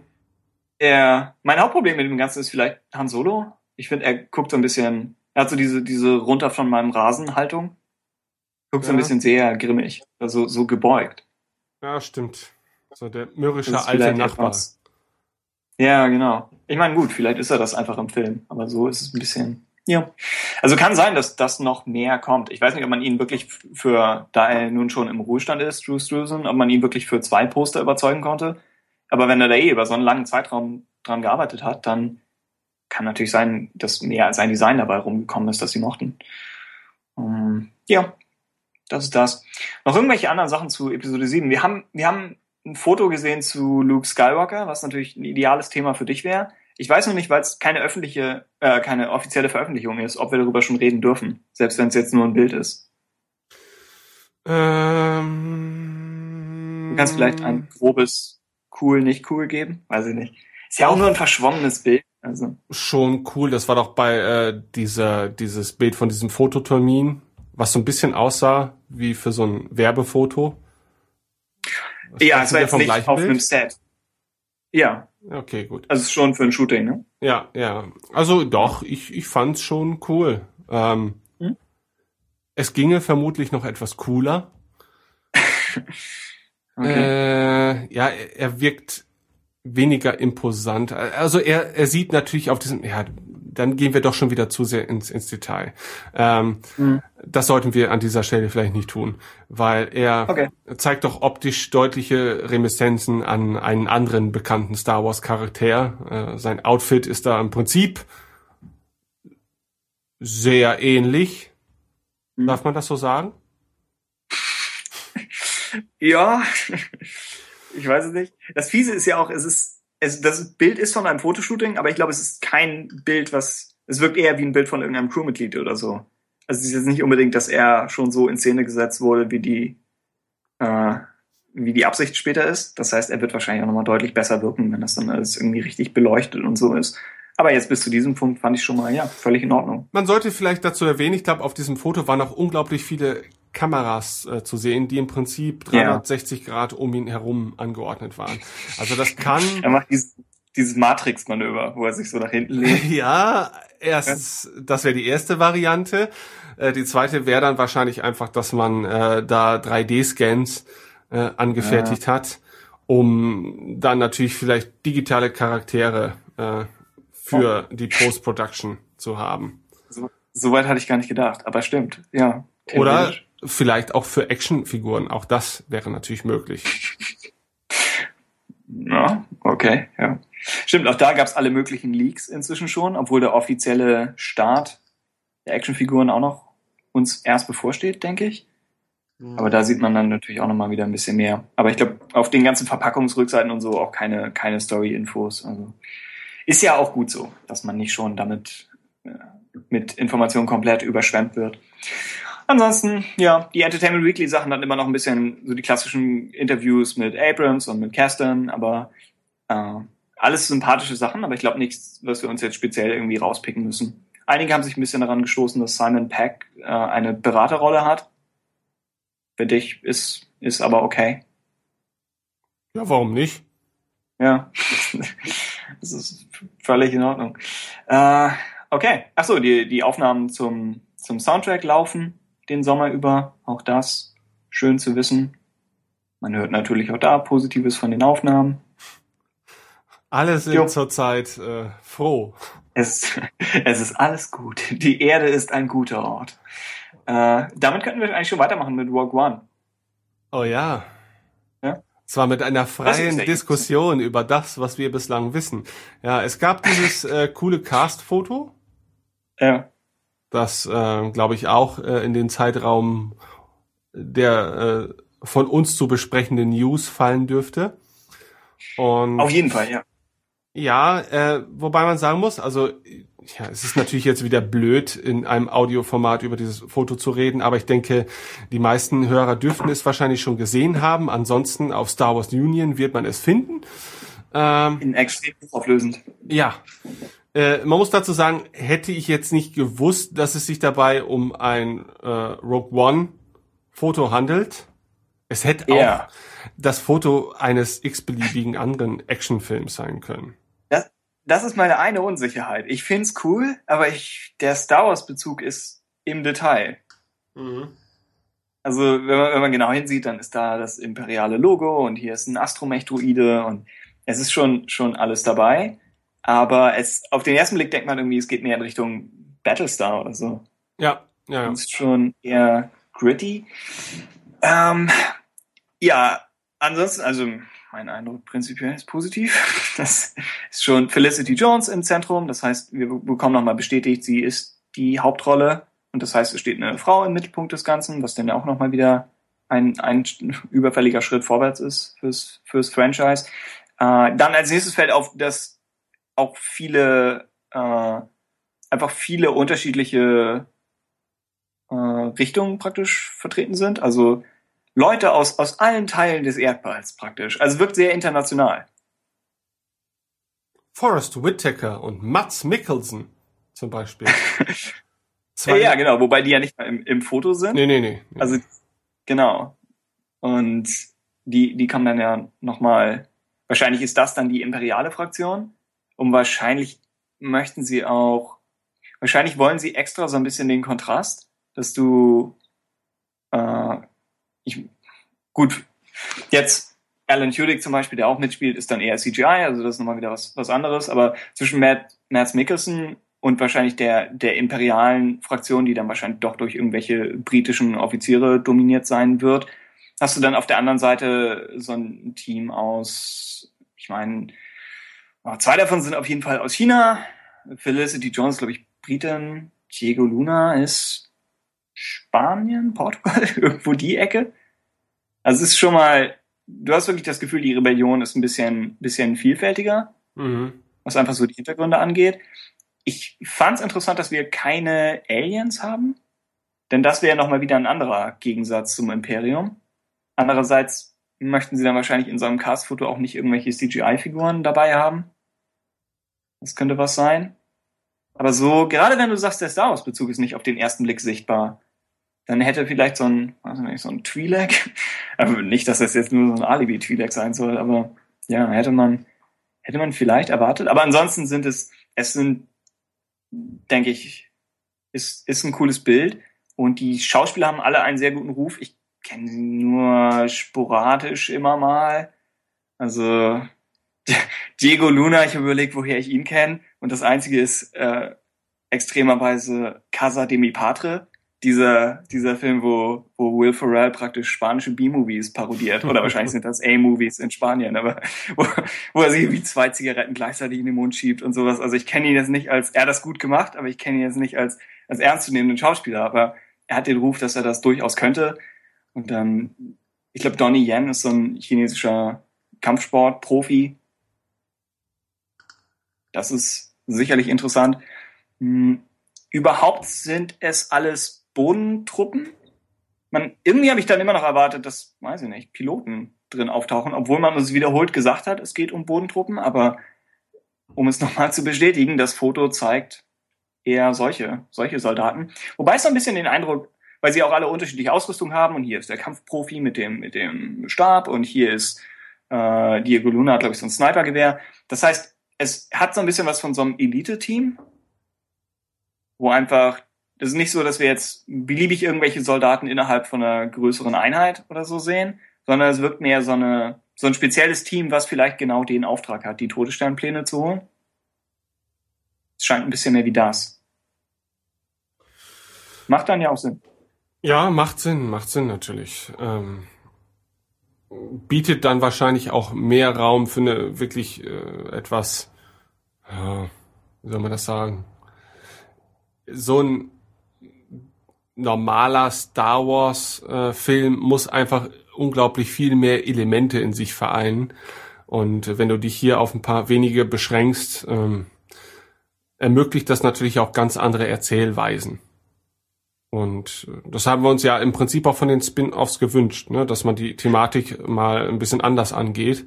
Äh, das kann ja. natürlich äh, sowohl ganz toll sein, aber kann vielleicht natürlich auch gerade deswegen nach hinten gehen, äh, nach hinten losgehen, weil es vielleicht nicht den Geschmack äh, eines jeden Star Wars Fans treffen kann, dann eben auch. Ne, weil ja. angenommen, man würde diesen Film jetzt wie einen klassischen Kriegsfilm aufziehen, ja, dann dann spricht man vielleicht weder die Kriegsfilmfans an, weil denen das Szenario zu unrealistisch ist und äh, aber auch nicht die herkömmlichen Star Wars Fans. Also muss sich das Publikum da entweder noch finden äh, oder es wird halt ein ganz organischer Prozess, dass halt eben äh, Hardcore Star Wars Fans sich einfach grundsätzlich mal auf die Thematik einlassen und vielleicht auch dann Gefallen dann finden. Also im Endeffekt muss es einfach nur ein guter Film sein. Dann schafft er es vielleicht auch genrefremde Zuschauer äh, mit zu entführen. Ja. Ja, es geht noch, es geht noch, das Foto geht, und es ist ja jetzt auch nur ein Bild, aber es geht wirklich noch mehr in Richtung Kriegsfilm, als ich gedacht hätte. Ich hätte gedacht, es wird immer noch Space Opera, aber mit so ein bisschen einem Einschlag in diese Richtung. Aber das hier scheint schon sich sehr deutlich entschieden zu haben. Ja. Aber Nun gut. Sie haben ja auch die, die Leute, die sie angeheuert haben, kommen ja dann auch irgendwie alle aus, aus irgendwie Zero Dark Thirty und mehr aus dieser Richtung. Also dann ziehen sie das eben so, so durch. Die, die Unsicherheit ist nur echt, wenn, wenn du mit Episode 7 gerade eine neue Generation für Star Wars begeistert hast und dann zeigst du als nächstes dieses Bild. Das ist schon, also es gibt garantiert Star Wars Fans, die das hundertprozentig anspricht und ich finde es auch top. Also ich will das sehen. Aber es ist, wie du schon sagst, es ist viel spezieller. Also es wirkt so, als ob es sich auf einen kleineren Teil des Fandoms konzentrieren wird. Was vielleicht einfach in der Natur der Spin-offs liegen wird, aber ja. Ich denke, äh, es ist schwierig, das jetzt zu beurteilen. Ich meine, äh, zu einem ja. so frühen Zeitpunkt in der Produktion wirst du so oder so wahrscheinlich kaum Bilder geliefert bekommen, äh, wo irgendeine Form von Post-Production stattgefunden hat, denn die wird wahrscheinlich noch nicht angelaufen sein oder äh, zu einem sehr frühen äh, in einem sehr frühen Stadium sein, so dass Sie fangen jetzt mit dem Dreh an. Ja. Genau, so und im Prinzip bleibt denn ja kaum etwas anderes als so ein eher erdiges äh, Bildchen, wo zwangsläufig einfach nicht das volle Potenzial äh, ausgeschöpft werden kann, dass man vielleicht ausschöpfen sollte oder zumindest kann, wenn man einen Star Wars Film macht. Also es sind halt nur Leute in einem Raum und Leute in einem Raum sehen wahrscheinlich in einem Science-Fiction-Film ähnlich aus wie in einem 30er Jahre äh, was weiß ich Biopic über eine Jazzband. So. Bollywood Dance Film. Okay, ja. ja. Ja, be bevor jetzt wieder aus, aus höherer Richtung kommt, dass wir so negativ sind, wir mögen das Bild, möchte ich nochmal festhalten, ja? Ja, ja, ja, doch, doch, doch. Doch, oder? Doch, doch. Und die Schauspieler sind alle gut gewählt. Das Problem ist wirklich, dass ich die aus nicht vielen Filmen kenne. Also, obwohl sie viele Filme gemacht haben, muss ich da wahrscheinlich eher an, äh, an meinem, meinem Kenntnisschatz feilen. Hier, Forrest Whitaker zum Beispiel, ich glaube, ich kenne ihn nur aus Panic Room. Äh, wie heißt denn die Serie, in der er gespielt hat? Criminal Intent oder welche ist das? Er spielt in eine dieser äh, niemals enden wollenden amerikanischen Krimisendungen. Du, meinst nicht Ice-T? Nee, nee, nee. Ice-T spielt in einer anderen niemals enden wollenden äh, Serie. Warte, ich werde es sofort rausfinden, weil ich schaue die Serie tatsächlich nicht bewusst, aber ich ne, nehme sie des Öfteren wahr. Criminal Minds, so heißt die Sendung, in der er über mehrere Jahre hinweg eine Hauptrolle gespielt hat. Ähm, aber ich glaube, die Serie ist mittlerweile eingestellt oder er spielt da nicht mehr. Das, das kann ich nicht beantworten. Also da bin ich zu wenig drin in dieser Materie. Ähm, aber dieses Gesicht, er hat ja schon sehr, er hat ein Gesicht, das man nicht so einfach vergisst. So. Ja. Ja. Und äh, deswegen ja. hat er einen sehr hohen Wiedererkennungswert. Und Mats Mikkelsen hat ja in dieser Hannibal-Serie, glaube ich, äh, den Hannibal gespielt. Äh, Hannibal Lecter. Ich habe die Serie gar nicht gesehen. Ähm, ich auch nicht. Aber er ist ein Däne. Und das ist doch bestimmt was Gutes. ja, ich finde, er sieht so bedrohlich aus. Mhm. Also, das ist, mein Gott. Ja, äh, Casino Royale hat er natürlich. Genau. Ähm, dann, ich hatte ihn in einem skandinavischen Film, ich weiß nicht, ob dann dänisch oder schwedisch, hatte ich ihn gesehen, wo er tatsächlich er spielt tatsächlich so die, die Hauptrolle und der Protagonist. Und ich glaube, das Drehbuch geht davon aus, dass du auf seiner Seite bist, aber du hast halt trotzdem noch schreckliche Angst vor ihm, weil er halt Mads Mikkelsen ist. Und das ist so ein bisschen komisch. Also ich war schon erleichtert, dass der Film durch war. Aber auch das hat er, hat er cool gespielt. Und Hannibal, jetzt haben wir es leider beide nicht gesehen, die Serie. Äh, aber ja, hat, hat einen sehr guten Ruf. Auch viel wegen ihm. Und wir gehen wahrscheinlich davon aus, dass er den Antagonisten spielt, oder ist es zu konventionell gedacht? Nee, wenn man so aussieht, äh, dann ist man doch quasi fast darauf abonniert. Ähm, also sieht schon, er sieht schon ah, schon gefährlich. Ist schon echt gefährlich aus, richtig. Ja, ja. Und äh, naja, es gibt so äh, gerade aus den nördlichen Ländern gibt es ja so eine Handvoll Schauspieler, die sich gerade in den letzten Jahren so ein bisschen hervorgetan haben äh, in der internationalen Filmbranche. Ich meine, hier, wie heißt er noch? Äh, Jamie Lannister ist auch aus Dänemark, glaube ich. Nikolai Costa genau, Waldo. Genau. Ja. Äh, dann, ich weiß ja. nicht, hast du die Serie Rooney Mara? The Killing gesehen? Uh, nee, nee. Eine super geile Sendung. ähm, ist so eine Kurzserie, glaube ich, nur drei Staffeln oder so. Gibt's auf Netflix. Äh, und äh, einer der beiden Hauptdarsteller, äh, Joel Kinnaman, äh, heißt eigentlich, glaube ich, Charles Joel Nordström oder so, ist ein schwedischer Schauspieler. äh, aber auch ein fantastischer Schauspieler, dem du in keiner Sekunde würdest du denken, dass der Typ nicht irgendwo in äh, Detroit oder so in den Slums groß geworden ist. Ja, einfach wirklich fantastisch. Ja. Ne? Er hat übrigens auch in diesem neuen Robocop die Hauptrolle gespielt. Den habe ich aber wieder nicht gesehen. Äh, ja, nee. Aber äh, es ist schon interessant, wie so in letzter Zeit sehr viel von darüber schwappt. Ja, ja nur, nur wir Deutschen, wir haben scheinbar keine Schauspieler außer Till Schweiger und die will halt keiner sehen. wir sind in Game of Thrones sind wir die Exoten. Ja, Wenn man stimmt, jemanden ja. braucht, der, der aufregend und geheimnisvoll ist, dann geht man nach Deutschland. Äh, ja. Oder sich freiwillig auszieht. Nun gut, ja, das ist Game of Thrones, aber das so ganz so weit wird Rogue One dann ja wahrscheinlich nicht gehen, wenn man auf irgendetwas Verlass ist. Ja. Darf man vermuten, äh, ja. Ja, ansonsten damit, damit leicht zusammenhängt, äh, sie haben Anthology als Überbegriff leicht geändert hin zu A Star Wars Story, zumindest was das Title Treatment angeht von Rogue One. Fand ich interessant. Aber auch nicht das, gut. Man sieht Ach doch, die. Ich verstehe den Konflikt, dass sie sagen, ähm, Vorteil an Anthology ist, man kann es als Sammelbegriff verwenden und es ist ein cooles Wort. Äh, Vorteil an A Star Wars Story ist, man versteht besser, was es ist. Wenn da steht äh, Star Wars Rogue One Anthology, dann weiß man, glaube ich, nicht genau, was gemeint ist. Während Star Wars Rogue One A Star Wars Story heißt, es ist einmal, hängt es nicht mit den normalen Episoden zusammen und dann ist es auch in sich abgeschlossen.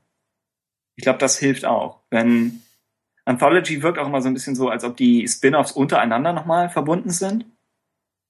Ja. Ja, dem, dem kann man hier so ein bisschen im Gegensatz A Star Wars Story, finde ich, hat was Romantisches, selbst wenn die Einbindung jetzt rein vom Design ist ein bisschen, ein bisschen holprig, weil sie halt immer noch Star Wars als, sie müssen immer noch das Logo schreiben. Das heißt, es ist so ein bisschen komisch gemixt. Hm, ja. Ich, das Problem ist, wir sagen immer noch Spin-offs was einfach einfacher über die Lippen geht, dann aber auch leicht abwertend klingt gegenüber, gegenüber den Spin-offs. Das heißt, davon wollen sie wahrscheinlich schon weg. Mal schauen. Ja. Ja? Komische, okay. ja, weiß ich nicht. Also ich habe das Gefühl, man spricht dann dem potenziellen Konsumenten wieder jegliches Maß an Intelligenz ab, wenn man ihn wirklich mit der Holzhammer-Methode darauf hinweisen möchte, dass es sich halt eben nur um eine Star Wars Story handelt, aber nicht um die Star Wars Story. Und ja, Anthology, ach, das kann ja kaum einer schreiben und geschweige denn aussprechen, äh, weiß ich nicht. Also ich denke, das hätte man dem Publikum vermutlich noch zutrauen dürfen. Aber ich mein, Publikum wurde nicht mal zugetraut, dass es Rogue One und Mission Impossible Rogue Nation auseinanderhalten kann. Denn wenn, ja. wenn, wenn eins von vier Worten gleich ist, dann ist der Titel gleich. Das, ja. das ist Logik dahinter. Ah, ah, naja. Naja. hm. Äh, ansonsten gab es noch ein Interview mit Gary Witter, das aber auch einfach nur so das, das normale, naheliegende über ihn sagt. Er kommt recht bescheiden und sympathisch rüber. Also eigentlich mochte ich das schon. Inzwischen hat dann wahrscheinlich Chris Weitz das Ganze zu Ende geschrieben, wenn der Dreh inzwischen läuft.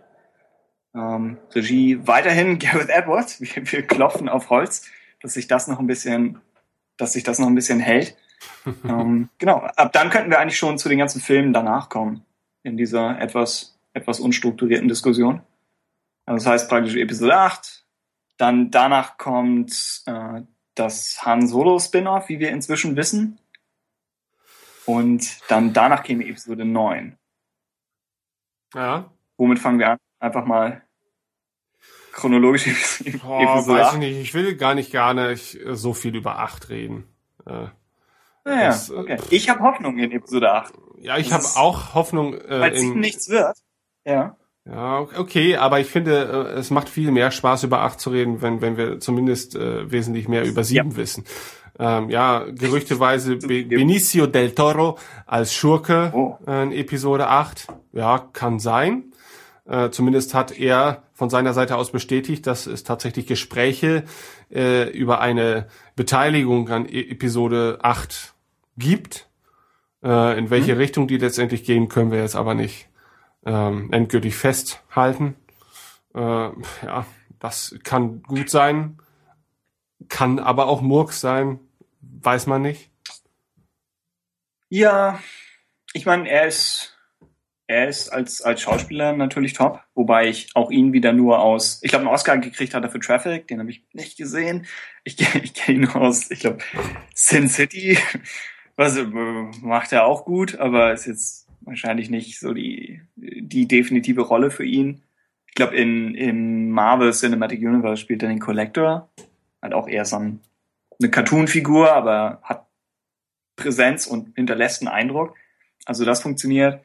Er hat ein interessantes Gesicht. Also wenn Episode 8, wie wir vermuten, der düstere Film wird und man ihn aus gefährlichen Winkeln beleuchtet, dann denke ich, könnte das auf jeden Fall gut funktionieren mit ihm als Antagonisten. Einige haben gesagt, sind es zu viele Gegenspieler, wenn wir immer noch welche aus Episode 7 übernehmen und dann haben wir in 8 nochmal wieder 9, ist es dann, wird es sich zu sehr stapeln.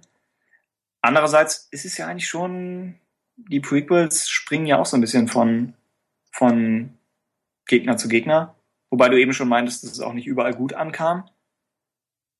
Andererseits haben die, haben, haben Maul, Doku und Grievous alle für sich genommen ihre Fans. Also es ist, vielleicht, vielleicht ist das Problem eher, dass sie alle zu, fast schon zu gut sind oder zu sehr auf mehr hoffen lassen. Aber das ist ja auch, ich meine, so läuft Star Wars ja normalerweise immer ab, dass du eine Figur für ein paar Minuten im Film hast, wirkt mysteriös und cool und dann kannst du entweder selbst drüber nachdenken, was dahinter steckt, oder äh, oder du kannst tatsächlich eine neunteilige Romanreihe drüber lesen. Also die Option bleibt ja wahrscheinlich weiterhin bestehen. Ja, aber ansonsten genau, es ist noch nicht mal unter irgendwie unter Dach und Fach mit Del Toro. Dafür fest angekündigt ist Colin Trevorrow für Episode 9, was dann noch weiter in der Zukunft ist und über das wir eigentlich noch schlechter reden können. Mhm. Trotzdem hat's natürlich etwas Wellen geschlagen, weil er gerade Jurassic World gemacht hat. Und das ist ein Film, der dann schon kontrovers diskutiert wird. Hast du ihn gesehen? Jurassic World? Ja. Ähm, okay. Ich habe auch meine ganz eigene Meinung zu dem Film. Und äh, ich sage jetzt dazu, ich finde ihn als äh, abendliche, einmalige Unterhaltung ganz okay. Ja, da macht er viel Den richtig. Mhm. Ähm, er wird zwischenzeitlich, glaube ich, finde ich aber für mein Empfinden viel zu überbewertet weil er eigentlich hm. äh, die Geschichte von Jurassic Park 1 nochmal erzählt äh, und hm. mit gar nicht mal so vielen kreativen Abweichungen. Und ja, weiß ich nicht. Also ich weiß nicht, ob ich mich darüber freuen würde, wenn ich so einen Menschen an die Materie Star Wars ranlassen würde. Ja, und ich habe das Gefühl, das ist nur aus dem Fakt heraus geboren, dass Jurassic World eben unglaublich erfolgreich äh, ist finanziell. Ja. Aber äh, filmisch gesehen sehe ich da jetzt nichts an Jurassic World, äh, was ein Star Wars Universum bereichern könnte. Also, also wie gesagt, es ist halt ein okayer Unterhaltungsfilm. Und er ist für das, was er sein will, vielleicht ja auch ganz gut gemacht. Aber ich finde halt, Star Wars sollte doch schon höher ansetzen in dem, was es sein will. Ne, weil ganz ehrlich, äh, Jurassic World, äh, den kann ich mir auch noch angucken, wenn ich mir vorher ordentlich die Birne weggesoffen habe und davor noch eine ordentliche Tüte rauche, ja, äh, und kaum noch etwas von meinem Verstand vorhanden ist, ja, dann funktioniert der Film auch noch, weil er einfach keine Geschichte erzählt, die man verstehen muss. Es sind einfach nur Schauwerte und und ja, das war's. Ne?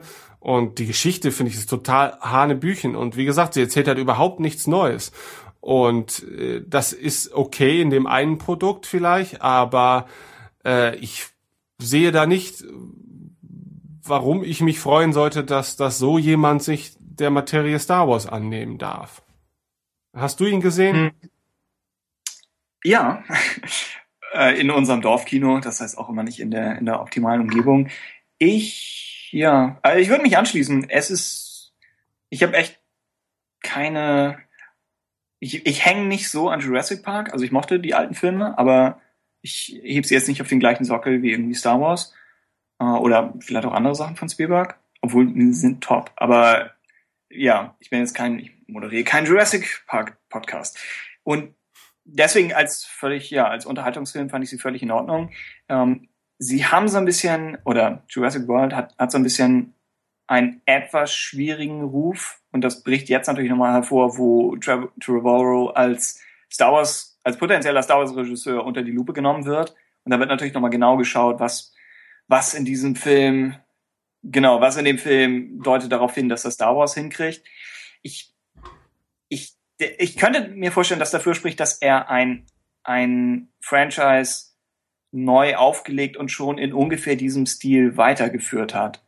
Also er bringt nicht viel Neues dazu, aber er bricht jetzt auch nicht völlig mit dem, was bisher etabliert wurde. Ich denke, die Sache in diesen transparenten Kugeln, diese Gyroscopes, da gibt es eine Sequenz, die schon was von Spielberg hat. Halt nicht auf dem gleichen Niveau, aber es ist schon, es geht in die Richtung es sind ein paar coole Shots drin, wo du denkst, er hat schon, er hat, glaube ich, schon ein Gefühl dafür, was als Bild funktioniert. Wenn auch vielleicht nicht so gut wie jemand wie irgendwie Gareth Edwards, aber die Sache zum Beispiel, wo Chris Pratt die Raptoren zurückhält. Das ist ja ein Bild, was schon tausendmal parodiert wurde, was überall auf, auf Covern und auf jeder, auf jedem Newsartikel dazu. Also das hat schon irgendwie Wirkung. Dann am Ende, wo jemand so ein Leuchtfeuer hochhält, ist auch irgendwie, ist in Ordnung. Ähm, also es ist nicht, ich, ist jetzt nicht schlecht, aber es, ich denke, verglichen mit, mit Abrams oder Gareth Edwards sind beide nochmal visuell interessanter dabei. Und mhm. speziell das suchen wir dann ja auch von, von einem Regisseur, wenn wir wissen, das Drehbuch käme eh von wem anderen. Ich glaube, Ryan Johnson schreibt ein Treatment und dann weiß ich nicht, wer das Drehbuch selbst nochmal schreibt. Ist, ja, ist, ist tricky. Ähm, ich hätte so ein bisschen die Theorie, dass, dass ähm, Trevorrow einfach gut seine Rolle gespielt hat, dass sie ihm gesagt haben, oder das, er hat, er hat abgeliefert, was sie wollten, er hat vielleicht nicht dem Studio groß Terz gemacht, er hat alles im Budget gehalten, er hat den Zeitplan eingehalten, das ist jetzt alles nur reine Theorie, aber äh, er hat nicht im Josh Trank-Stil, im, im, äh, im PR-Zirkus plötzlich äh, ziemlich daneben gelangt oder vielleicht etwas zu viel riskiert. Also er hat vielleicht einfach, ja, sich einfach als guter Teamspieler gezeigt. Und dann könnte ich mir vorstellen, dass sie einfach dann die sichere Wahl nehmen. Das ist ja auch so ein bisschen damals von, von Empire nach Jedi passiert. Wo ja auch Kirschner einfach, also ist er, er, er nimmt, bringt da ja echt viel rein und arbeitet dann lange an etwas und denkt viel nach und probiert hier diesen Shot nochmal aus und hat dann die Idee noch. Und das führt halt dazu, dass es, ich denke schon, der beste Film geworden ist. Aber vielleicht ist man danach an einer Position gewesen, wo, wo man gesagt hat, vielleicht, vielleicht nehmen wir eher, eher jemanden, der das Ganze etwas kleiner und sicherer spielt. Und jetzt weiß ich nicht, warum sie wirklich für Episode 9, warum sie so in die Richtung gehen. Tja, kann, kann daran liegen, dass Jurassic World der dritterfolgreichste Film aller Zeiten geworden ist. Aber viel davon ist, glaube ich, auch einfach das Franchise. Ich weiß es nicht, ob Trevorrow selbst ist ja kein, kein Name, der bisher Zugkraft hat. Ja, aber was mich halt wundert, weil wenn man sich mal, ich meine, äh, Jurassic Park 1 ist, finde ich, über jeden Zweifel erhaben. Ja, weil die yeah. Geschichte kann man einmal erzählen, finde ich auch. Ja, weil das ist eine interessante Geschichte. Aber ich habe auch das Gefühl, danach kannst du da gar nicht mehr so viel holen. Und wenn du dir dann mal äh, Jurassic World äh, und wie ist der dritte noch? Ach, äh, nicht. Wenn du dir Lost World und der dritte hieß Jurassic Park 3 einfach nur, ich weiß es gar nicht. Ja. Äh, ich glaube, ja. Die sind schon, das sind keine guten Filme. Also. Uh, ich, mochte, ich mochte Lost World als Kind. Ich fand die Sequenz, wo dieser mochte, dieses riesige Rundspiel oder was das ist, wo er diese, diese Klippe langsam runterrutscht. Ja, ich mochte Lost World im Prinzip auch von den beiden noch am ehesten. Außerdem spielt Jeff Goldblum ja. äh, die Hauptrolle und Jeff Goldblum allein reicht schon. Ja, selbst wenn man ihn dabei ja. filmen würde, wie er drei Stunden äh, sich die Nägel feilt oder so, das das wäre okay. Ja? ja. Ähm, aber äh, der dritte Teil war dann der war wirklich nur noch Murks und die waren ja nun auch nicht besonders erfolgreich. Und ich, also gemessen natürlich an, an Teil 1 und ich frage mich, welchen Anlass man dann ursprünglich hatte, dieses Franchise wieder aufleben zu lassen. Okay, wahrscheinlich, weil es auch gar nicht mehr so viele altgediente Franchises gibt, in denen man noch rumwildern kann und Dinos gehen halt immer irgendwie. Ne? Und wenn Dinos, dann kann man ja auch gleich wieder Jurassic Park machen, weil das war nun mal äh, der bislang erfolgreichste Vertreter mit dieser Thematik. Und ja, man hat natürlich dann äh, in Jurassic World ordentlich die Nostalgie, äh, die Nostalgiekeule rausgeholt und ordentlich damit auf die Schädel der Zuschauer äh, geschlagen. Denn da gab es mhm. ja doch schon sehr viele Anekdoten. Ähm, und wie gesagt, im Prinzip bin ich halt nach wie vor der Meinung, dass es sich eigentlich auch um exakt die gleiche Story wie, wie vom ersten Teil handelt. Und ich bin auch nicht sicher, wie sich ähm, die Geschehnisse mit dem vereinbaren lassen, was man in äh, Jurassic Park Teil 2 und 3 gesehen hat. Ich meine, klar, dass die spielen beide an anderen Schauplätzen, aber nichts in diesem Film deutet darauf hin, dass daraus dann doch mal dieser Park wird, den wir in Jurassic World äh, sehen, finde ich, weil man einfach nur wieder vor Augen geführt bekommt, wie sehr doch dieses Projekt gescheitert ist und dass man doch mhm. besser äh, möglichst die Finger davon lassen soll.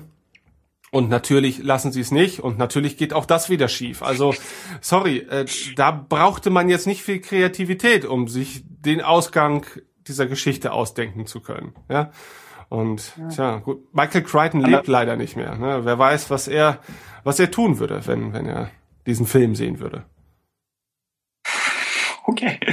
Also ich fand ihn echt als so nostalgischen Film belanglos, aber jetzt nicht. Ja, nicht belanglos. Okay, ich, er ja, genau. stört mich ja eigentlich gar nicht, ja. Er stört mich nicht, genau. aber du willst doch nicht, dass e-, Episode 9 ein belangloser äh, Abendunterhaltungsfilm war, dem, dem man sich einmal ja. anguckt und sagt sich dann, ja, war, war schon lustig, war viel Spektakel, deswegen, aber bumm. Deswegen, deswegen wirkt es so ein bisschen wie die Richard Marquardt-Wahl. Wo du auch denkst, es wird funktionieren, es ist eine sichere Sache. Trevorrow hat gezeigt, dass er eine große Produktion leiten kann. Aber er ist nicht, ich denke, Gareth Edwards ist visuell interessanter. Abrams ist auch erzählerisch wahrscheinlich nochmal, weil er halt nicht nur äh, Regisseurs, wobei ich glaube, Trevor hat, glaube ich, auch, vielleicht hat er Safety Not Guaranteed, vielleicht hat er da mitgeschrieben, weiß ich nicht. Äh, also das hat nochmal was dann für das Han Solo Spin-off, haben sie doch Phil Lord und Chris Miller, also die beiden von hier Lego Movie und Cloudy mhm. with a Chance of Meatballs und 21st Jump Street. Das sind ja auch nochmal mehr noch Leute mit einem bestimmten Stil. Ja. Auch das ist, denke ich, eine interessantere Wahl. Ja, sie ist Aber auf jeden Fall in, interessant. Also man hat das Gefühl, man geht da zumindest ein gewisses Risiko ein und das kann natürlich auch total in die Hose gehen. Ich meine, jetzt auch bei... Kann zum Beispiel hier bei Marvel mit, mit Ant-Man, wo sie sich auch mit Edgar Wright jemanden geholt haben, der nun mal seine sehr spezielle Handschrift hat und genaue Vorstellungen und seinen eigenen Humor. Und wenn das dann nicht in eine größere Studioproduktion passt, ja. dann ist es auch schwierig.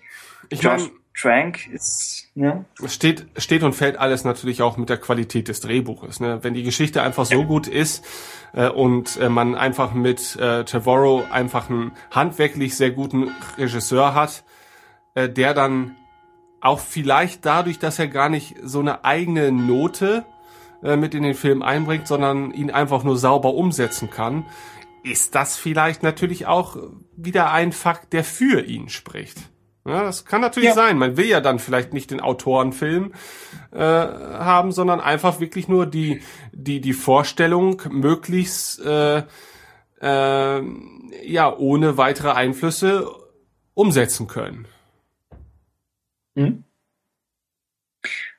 Ja, ich habe leider Safety Not Guarantee nicht gesehen, was dann ja auch noch mal ich habe nur den Trailer angeschaut wenigstens und das wirkt nach was völlig anderem, also mehr so ein Low-Budget, halb Comedy-Charakterdrama.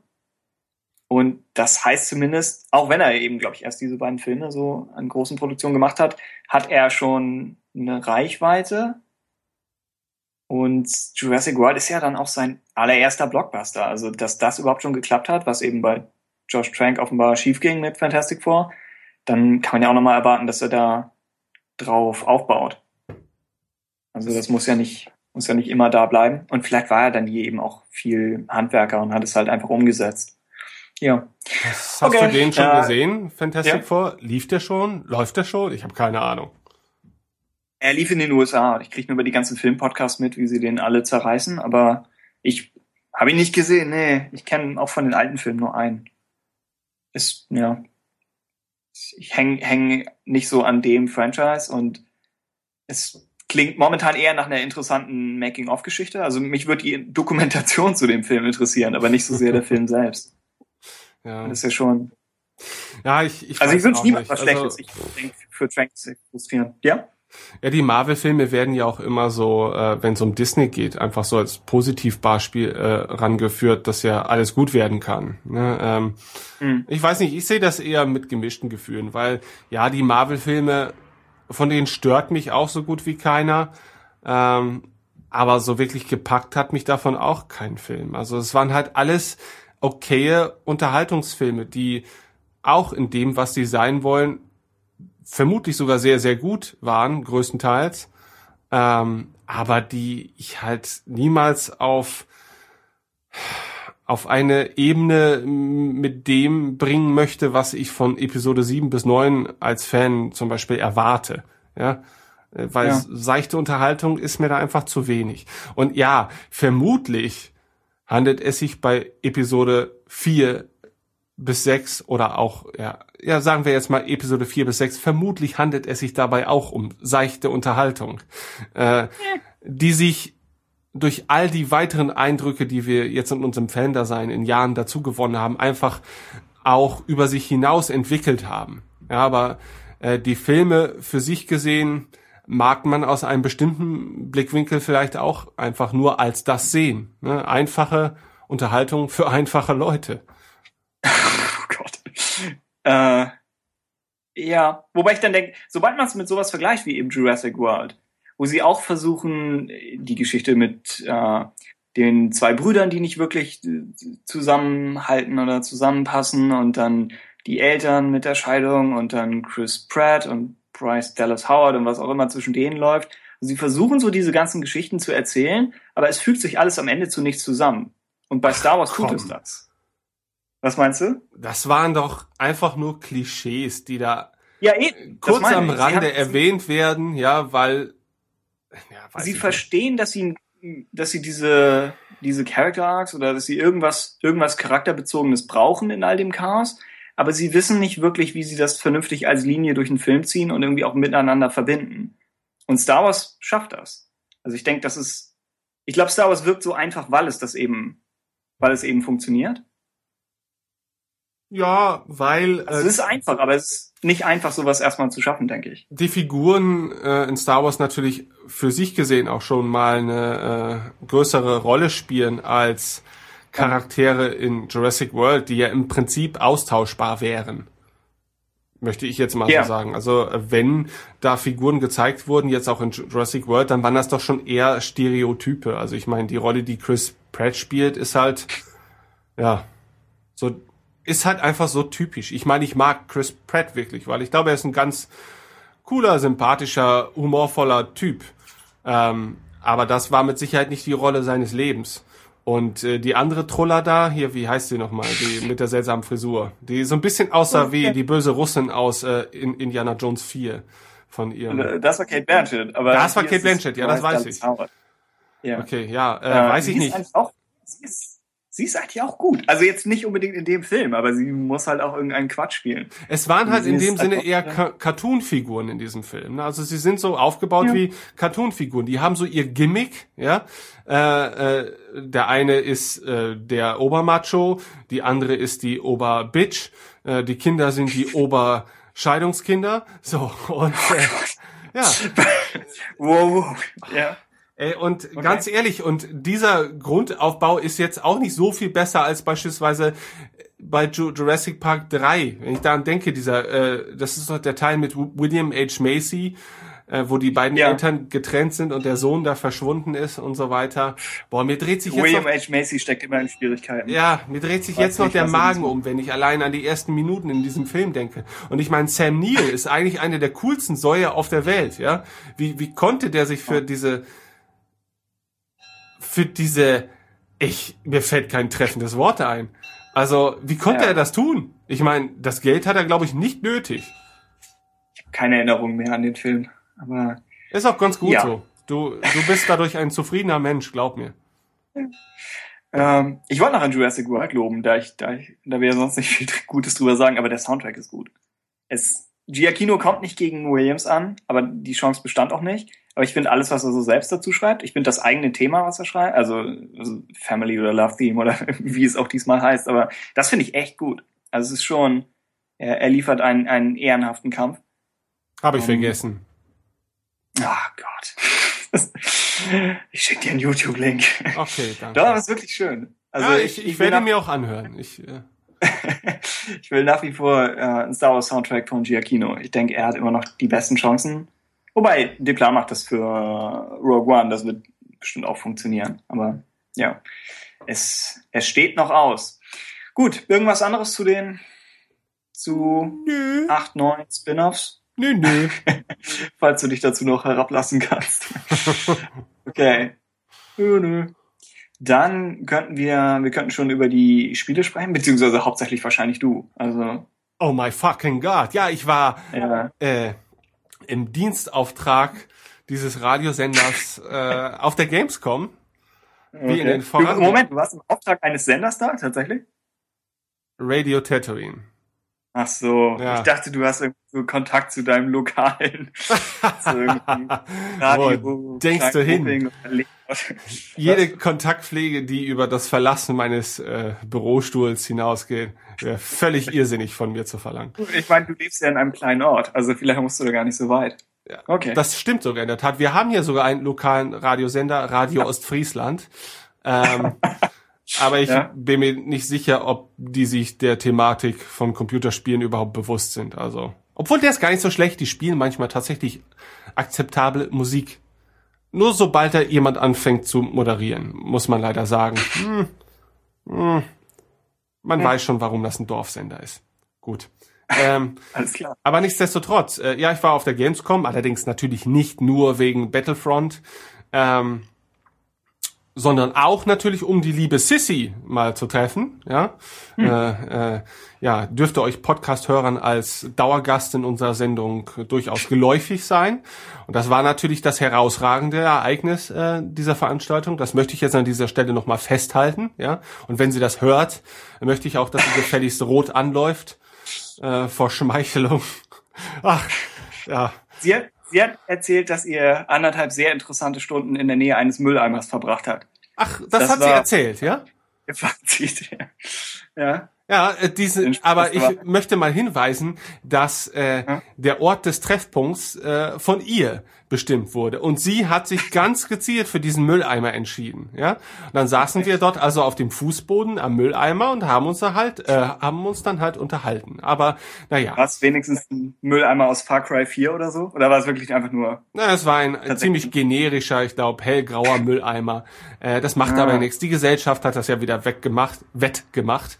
Ähm, hm. Und ja, äh, zu diesem Zeitpunkt hatte ich mir eigentlich vorgenommen, mir Battlefront auf der Gamescom einfach auch gar nicht anzugucken, weil, weil der Moment, Andrang, ja, weil der Andrang so groß war. Also äh, es war, wir waren am Sonntag da und normalerweise vermeiden wir es, am Wochenende da aufzuschlagen, weil dann natürlich der Besucherandrang in der Regel am höchsten ist.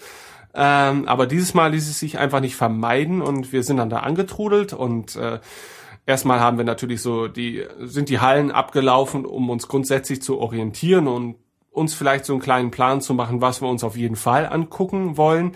Denn man muss ganz ehrlich sagen, äh, auf meinen bisherigen Gamescoms habe ich mich in den seltensten Fällen da stundenlang für ein Spiel angestellt, um jetzt vielleicht einen Trailer zu sehen oder es mal ein paar Minuten spielen zu dürfen, weil in der Regel ist der Informationsgehalt übersteigt jetzt nicht das, was du vorher vielleicht schon irgendwo im Netz hättest lesen können oder dir einen Trailer, den hättest du dir auch gemütlich zu Hause ansehen können. Ja, also ich gehe natürlich vor allen Dingen auf die Gamescom wegen der Atmosphäre, weil das ist halt schon schön. Ne? Äh, wenn so leidenschaftliche Spieler unter sich sind, äh, kann man auch nicht sagen, aber äh, in der Regel trifft man dann vielleicht auch Leute, mit denen man sonst vielleicht nur auf äh, etwas unpersönlichere Art und Weise, Weise äh, äh, verkehrt. Ähm, aber hier und da gibt es dann natürlich auch so Dinge, die möchte man unbedingt mal ausprobieren, weil äh, beispielsweise letztes Jahr habe ich das erste Mal die Oculus Rift ausprobiert und das ist halt sowas, da kannst du noch so viel drüber lesen.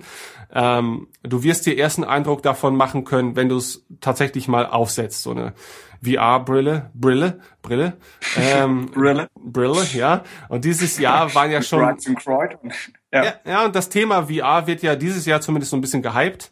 Dementsprechend waren auch ein paar mehr äh, Aussteller da. Also natürlich wieder mal Oculus mit einem Stand, der geführt zehnmal so groß war wie im Jahr davor. Äh, dann noch HTC mit der Vive. Äh, hast du vielleicht schon mal was von gehört? Das, was da von Steam zusammen mit HTC quasi äh, gestartet wird und dann noch diverse. Ich hörte von Steam, aber das okay. ist es.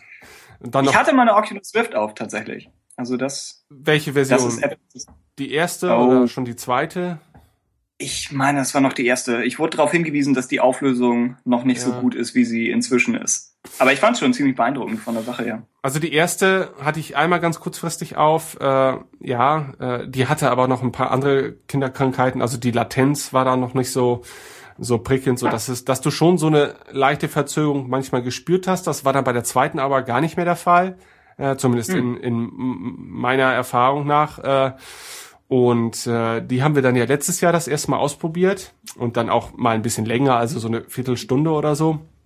Und das hat mich doch schon überzeugt. Auch da war die Auflösung noch nicht ideal und ich, und ich glaube in der ersten Verkaufsversion jetzt im ersten Quartal äh, 2016, man wird nach wie vor ein Defizit in der Auflösung spüren, denke ich, als Benutzer. Ne? Man weiß, es könnte wahrscheinlich noch besser gehen. Ähm, aber äh, das ist ein Faktor, der jetzt gar nicht mal so gravierend ist, finde ich, äh, im eigenen Erlebnis.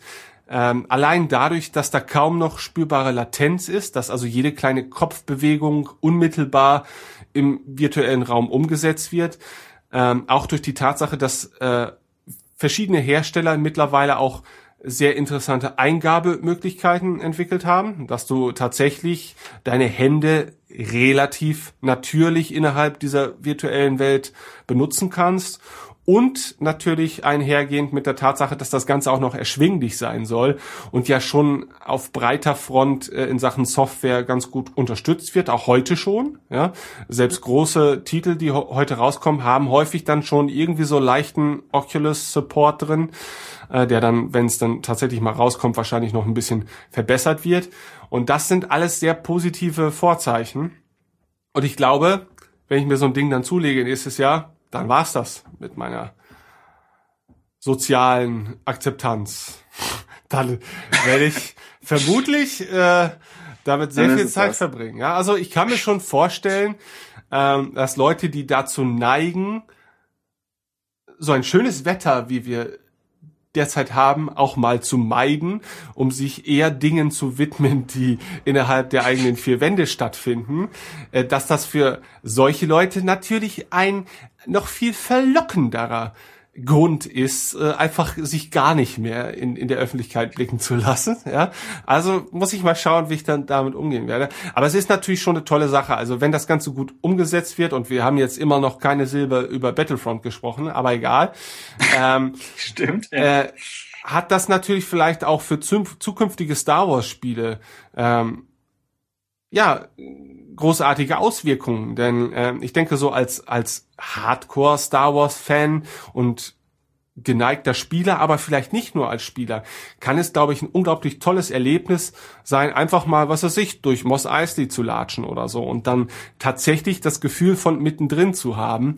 Ähm, und das sind lauter so ja, Jahrmarkt-attraktionsähnliche Elemente, weißt du? Das müssen jetzt gar, gar keine Spiele sein. Einfach nur der Fakt, du bist eine Figur, du fühlst dich komplett eingesogen in diese virtuelle Welt und kannst dann unter Umständen mal auf dem Falken herumrennen oder vielleicht im Cockpit des Falkens als selbst als Beisitzer äh, ein Abenteuer erleben oder sowas. Ja, ähm, das hat natürlich viel äh, es hat natürlich eine ganz andere Qualität, als das jedes Spiel bisher vermitteln konnte.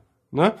Und äh, ich bin schon der Meinung, dass äh, ich, wenn der Hype denn nicht ganz gravierend wieder abflacht und alles wieder irgendwie versandet, dass wenn man das jetzt einfach mal durchzieht, dann kann das für, für sämtliche Bereiche, sowohl für die Spielebranche, aber auch für einen selber einfach eine unglaublich tolle Möglichkeit sein, äh, sich neue Erlebnisse zu verschaffen. Und natürlich birgt das mit Sicherheit auch Gefahren äh, in sich, gerade wenn das von Leuten verwendet wird, die generell Probleme vielleicht haben mit sozialem Umgang.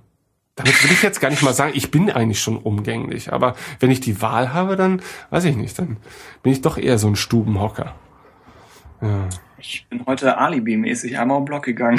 Das ja, ich habe heute Morgen auch schon ein Brötchen geholt. Also. Ich musste auch den Podcast vorbereiten. Ja, ja genau.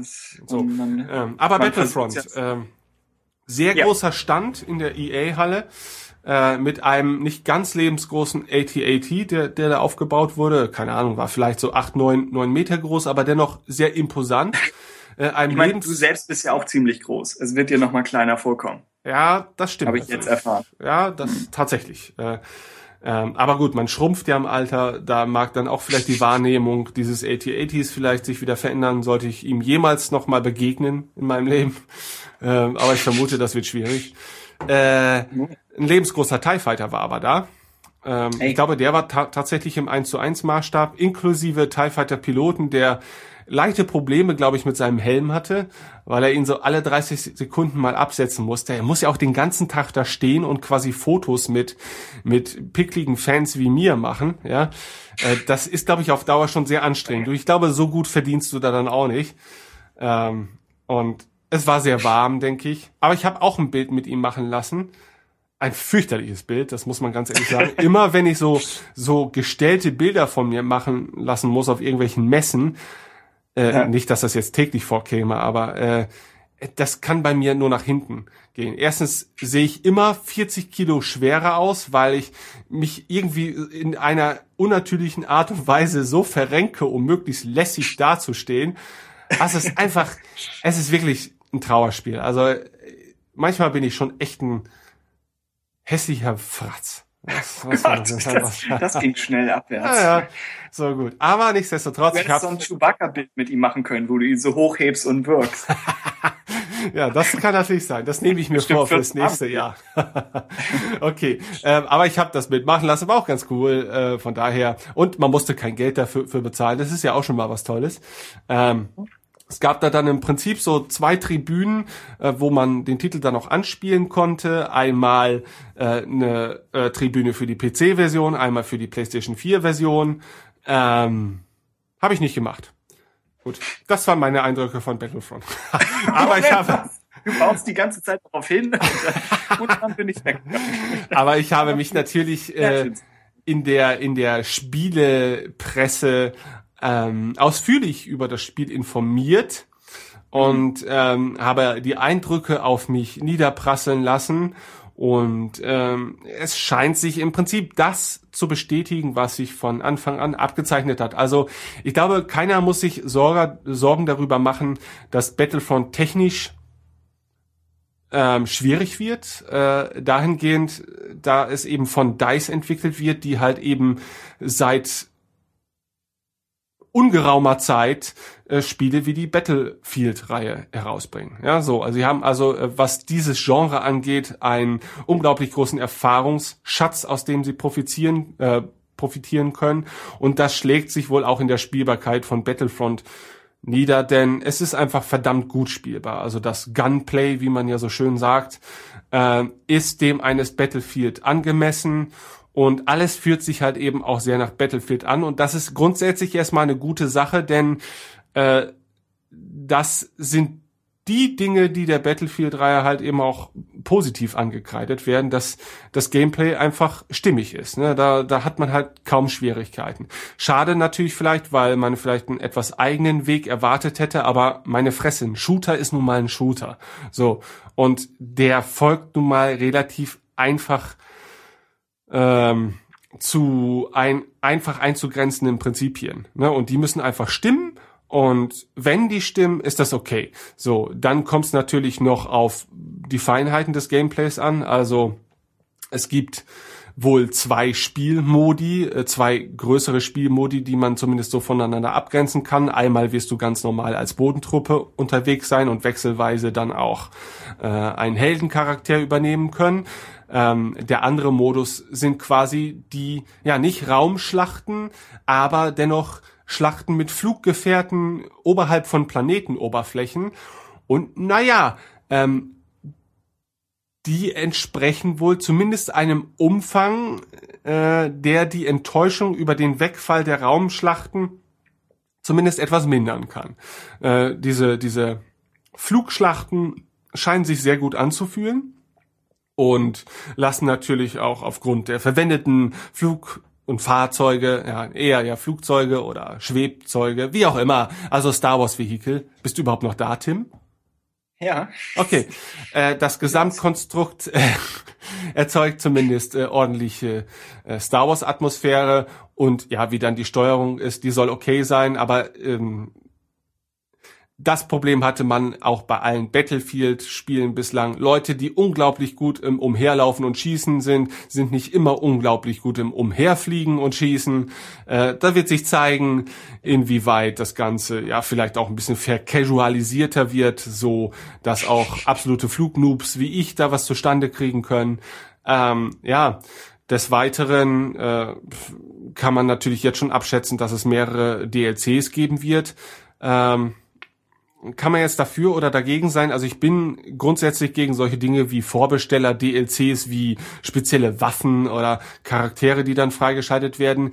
Generell bin ich nicht gegen DLCs bei so einem auf Langfristigkeit angelegten Titel wie Battlefront, weil wenn man mal sieht, was äh, bei Battlefield 4 jetzt mittlerweile an DLC-Inhalten erschienen ist, seit Erscheinen dieses Spiels, ähm, da machen andere Publisher machen da zwei komplette neue Spiele raus. Also das ist schon eine wirkliche Fülle an Material und das ist auch notwendig, wenn man so ein Online-Spiel äh, über mehrere Jahre hinweg halt eben mh, mm, ja mit einer aktiven Community aufrechterhalten möchte. Ne, da muss halt was Neues kommen und gerade weil wir uns ja auch anfangs darüber beschwert haben, dass der Umfang von Battlefront vielleicht nicht ganz dem entspricht, was wir von einem neuen Battlefront erwartet hätten, äh, ist das doch zumindest ein positiver Ausblick auf sehr viel, was da noch anschließend erscheinen mag. Ne? Und von daher, hm, ne, die Preisgestaltung ist halt immer ein bisschen schwierig, weil ich denke, wenn du dann dir von Anfang an wieder so einen Season Pass oder so kaufst, dann bist du locker dann insgesamt an die 100 Euro los für das äh, gesamte Spielerlebnis. Und naja, also das ist schon ein ordentlicher Batzen Geld. Ne? Ja, gewiss. Gewiss, äh, es, es kommt drauf an. Also WoW nimmt auch 13 Euro im Monat, ne? Und ähm, darüber beschweren sich nicht so viele Leute, ja, weil die spielen das Spiel, weil es sie ständig mit neuen Inhalten äh, befüttert und weil sie einfach auch Spaß dran haben. Ne? Und ich sage mir halt, okay, wenn du jetzt natürlich der absolute Battlefront-Freak dann bist und äh, jede Woche da 30 Stunden Spielzeit reinsteckst, oh, dann sind 100 Euro vielleicht gar nicht mehr so viel, ne? Äh, gemessen an dem Spielerlebnis, was dir da geboten wird. Also ähm, die Preisgestaltung ist immer, wie gesagt, das ist eine Sache der Definition und natürlich auch äh, finde ich solche Season Pässe bei einem aktiven oder bei einem Online-Spiel, das aktiv weitergepflegt werden muss, äh, finde ich sie noch eher zu rechtfertigen als beispielsweise bei einem reinen Singleplayer-Spiel, was halt von vornherein eher etwas beschnitten wirkt und äh, das dann anschließend äh, ja noch Inhalte äh, erhält, die freigeschaltet werden können. Das fühlt sich dann für mich immer noch so ein bisschen bisschen madiger an. Ne? Aber wie gesagt, äh, bislang muss ich sagen, meine anfängliche Skepsis ist jetzt nicht ausradiert, aber ich bin zumindest ein bisschen sortierter mit meinen Gedanken und ähm, oh, ich freue mich schon drauf. Also Battlefield ist für mich halt auch immer nur so ein Zwischendurchspiel, weil ich halt kein besonders guter Shooter-Spieler bin, aber ab und zu gönne ich mir das halt eben mal, äh, wenn man halt sonst, wenn ich mal ein Spiel brauche, auf das ich mich nicht besonders einlassen muss, ja, weil es keine tiefgreifende Story hat oder sowas. Dann spiele ich auch mal gerne eine Runde Battlefield ähm, und Battlefront war an sich auch schon immer sehr amüsant und das mit der Technik von Battlefield ist eigentlich vielleicht nur eine Win-Win-Situation. Also mal abwarten, wird vielleicht alles gar nicht so schlimm, wie wir es ursprünglich gedacht haben. Und jetzt wird mein niemals endender, enden wollender Monolog beendet, Tim. Ah. Wie stehst du zu Battlefront? nee, also sieht alles top aus. Also ich, äh, die kurzgefasste Meinung wäre, ich freue mich drauf, euch anderen dabei zuzuschauen.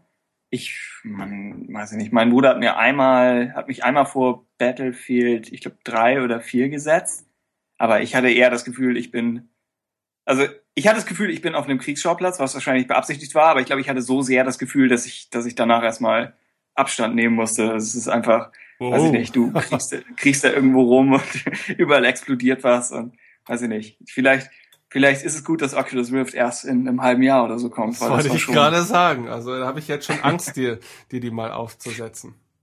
Ja, man, man durfte mir bei Oculus Rift nur so eine, du kommst auf so eine hohe Schaukel, wo du irgendwann von runterspringst. So, das kriege ich noch hin.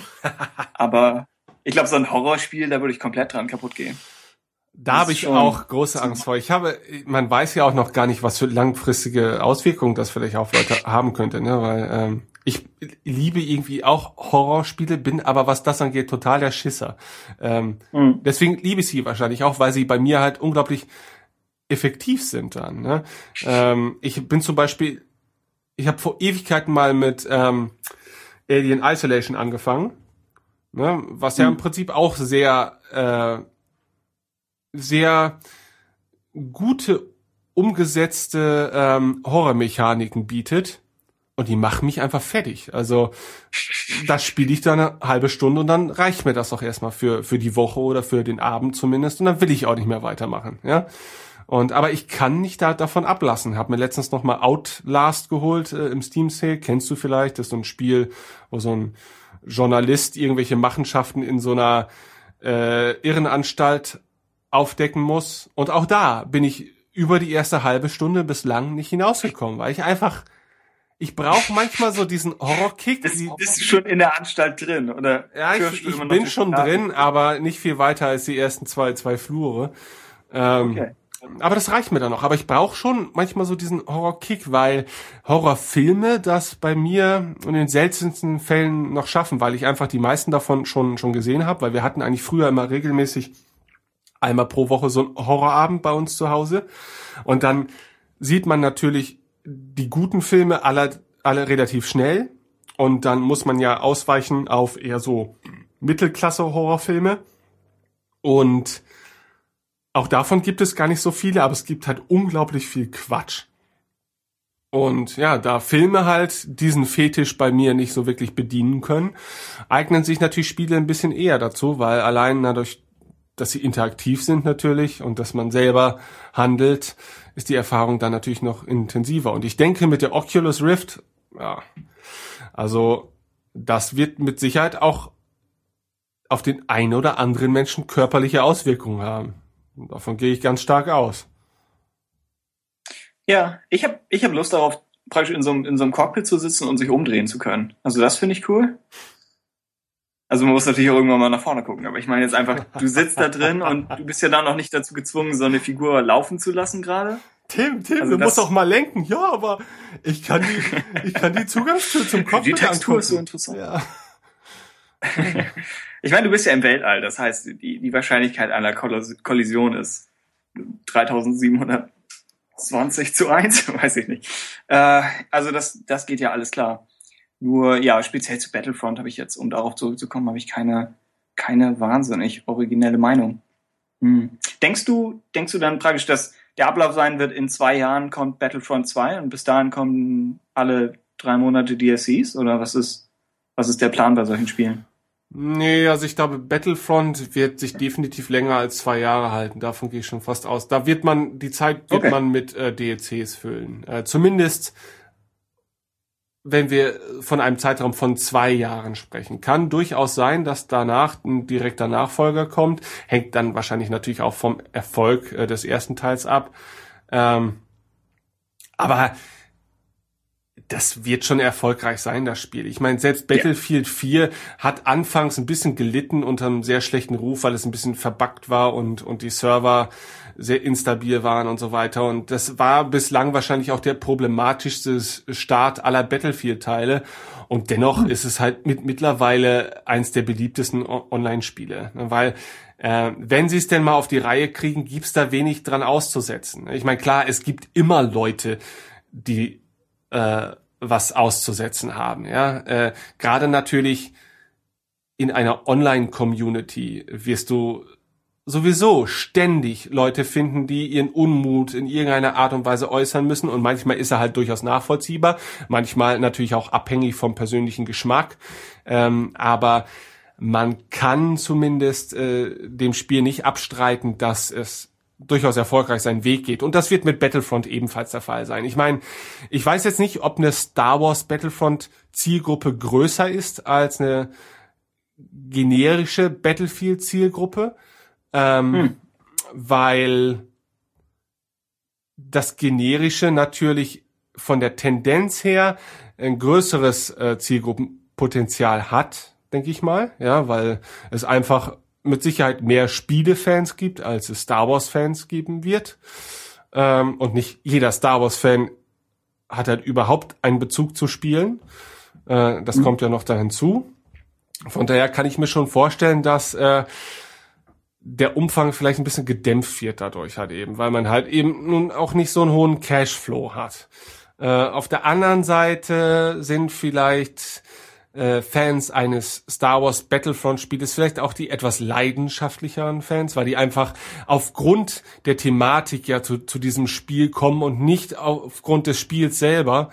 Äh, und da verzeiht man vielleicht auch noch eher den einen oder anderen Fauxpas und ist vielleicht auch äh, etwas ähm, eher dazu bereit, beispielsweise da auch noch Folgekosten zu tragen durch DLCs oder so. Ne, weil wenn man sonst nichts hat, an Star Wars Spielen und im Moment ist die Ausbeute da ja noch nicht so riesig. Wir haben immer noch nichts von den anderen gehört, ne? Also mindestens zwei andere größere Spiele sind ja auch noch in der Arbeit. Ja, das, Ansonsten kann man das Third-Person-Action-Spiel da von Visceral Games, glaube ich, ne? Ja. Ähm, dann äh, hast du noch in die News hier auch aufgenommen das Gerücht über ein Remake von Knights of the Old Republic. Boah, weiß ich nicht. Also ich wollte das nicht. Ich finde äh, Knights of the Old Republic fantastisch, aber ich habe es, glaube ich, jetzt auch schon zehnmal angefangen, einfach nur aus Nostalgiegründen. Und ich habe es nie deshalb abgebrochen, weil mir das Spiel zu hässlich ist oder so. Also äh, mhm. Ich halte es für unnötig, wenn denn dafür Ressourcen verwendet würden, die man vielleicht auch in einen tatsächlichen Nachfolger stecken könnte. Darüber würde ich mich schon viel eher freuen. Ähm, aber gut, das ist natürlich dann auch wieder ein Wagnis. Ne? Ich glaube, äh, es ist wesentlich aufwendiger und auch kostenintensiver, ein komplett neues Knights of the äh, Republic ähm, aus dem Boden zu stampfen oder, oder generell ein riesiges neues Star Wars Rollenspiel. Ähm, und äh, sowas hat immer großes Potenzial, ein Flop zu werden. Auch gerade Nachfolger zur zu den äh, Knights of the Old Republic Spielen, weil ähm, auch wenn The Old Republic natürlich vielleicht qualitativ nicht an die äh, Singleplayer-Spiele heranreichen kann, so kann ich mir schon vorstellen, dass es sehr viele Bedürfnisse der Liebhaber von äh, Knights of the Old Republic gestillt hat über viele Jahre hinweg. Und dass wenn jetzt ein neues Star Wars Rollenspiel auf den Markt käme, man sich vielleicht auch darüber freuen könnte, dass vielleicht mal eine andere Thematik, ein anderes Setting angegangen wird. Ja, ja. ja muss ja nicht immer. Äh, ich hätte auch wirklich gar nichts gegen äh, Star Wars Rollenspiel zu Zeiten äh, der klassischen Trilogie meinetwegen. Ja, warum denn mal nicht? Ja, ja warum das immer so umschiffen? Ja, also ähm, das ist doch ein Setting, mit dem wesentlich mehr Leute auch noch vertraut sind. Und sie wären nicht in der Situation wie jetzt, wo sie immer versuchen müssen, in einer anderen Ära trotzdem noch so viel vom klassischen Design reinzubringen, wie sie können. Ja, eben. Das ist ja immer dieser Spagat. Andererseits, ich bin schon immer für so eine neue Epoche.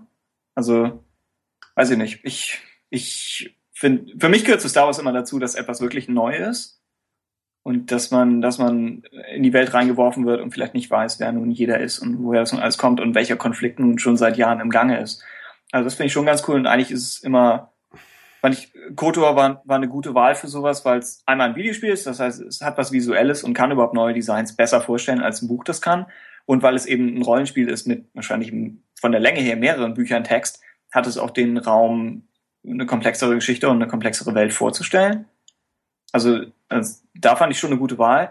Aber es stimmt natürlich. Wir müssen jetzt nicht nur solche Rollenspiele immer in dieser einen Epoche sehen. Zumal man dann ja auch nicht weiß, wie viel davon wirklich noch Kanon ist. Also, ja, und ich meine, ähm, nach Knights of the Old Republic hatten wir Mass Effect. Und ähm, mhm. klar, das ist natürlich ein von Star Wars losgelöstes Universum, aber äh, auch das, ja, ich meine, für viele Leute war Knights of the Old Republic ja auch nicht weniger losgelöst von dem, was sie vielleicht von einem klassischen Star Wars Spiel erwartet hätten.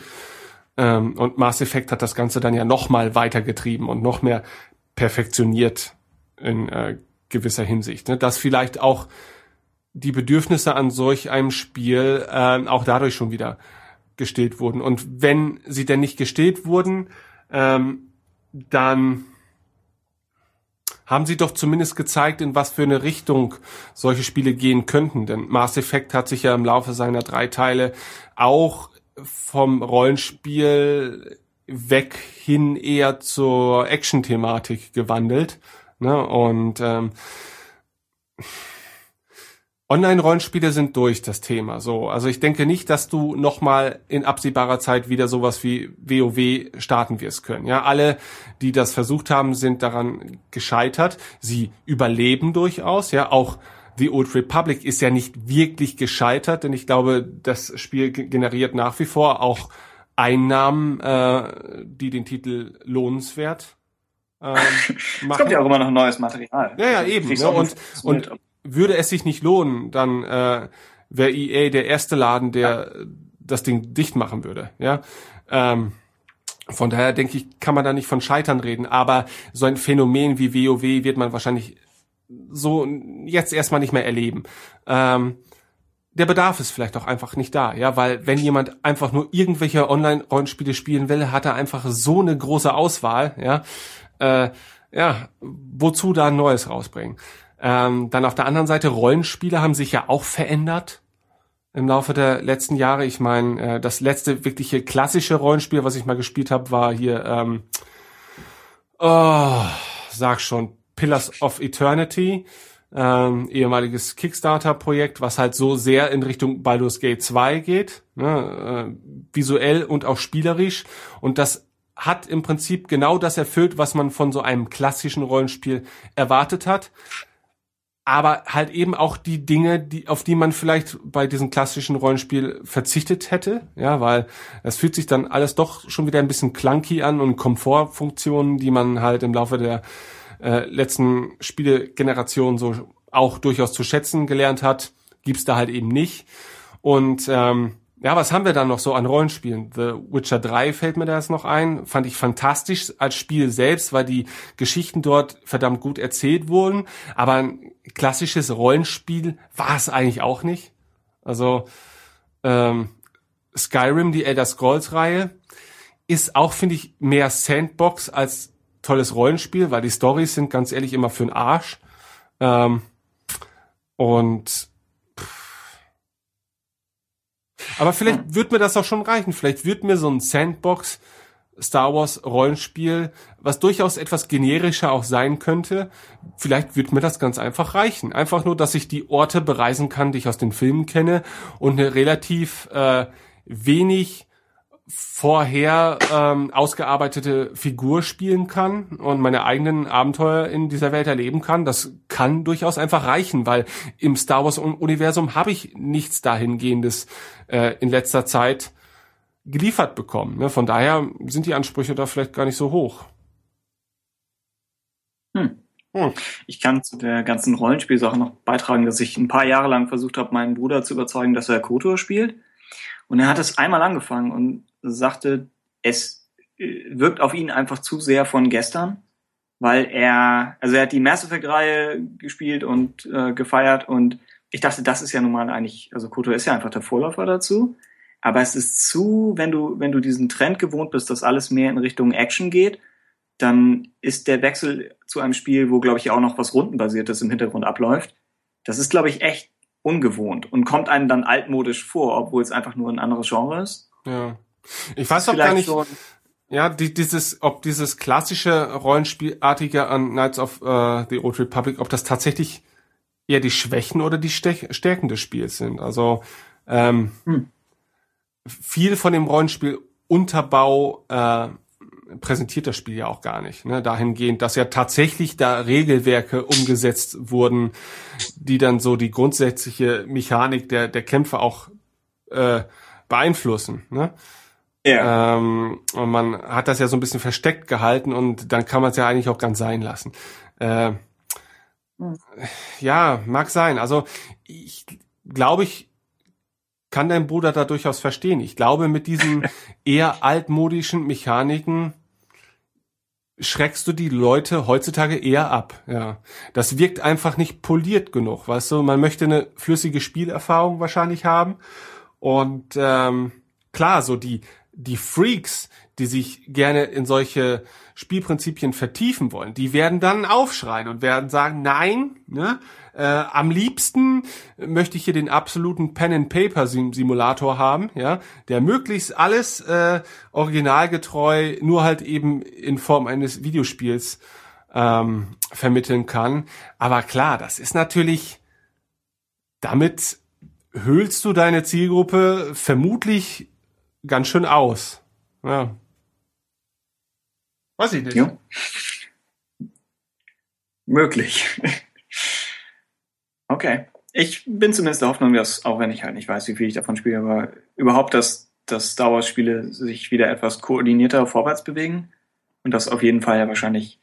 Momentan fokussiert sich alles auf Battlefront, aber sobald das erschienen ist, werden wir wahrscheinlich viel mehr über die anderen hören.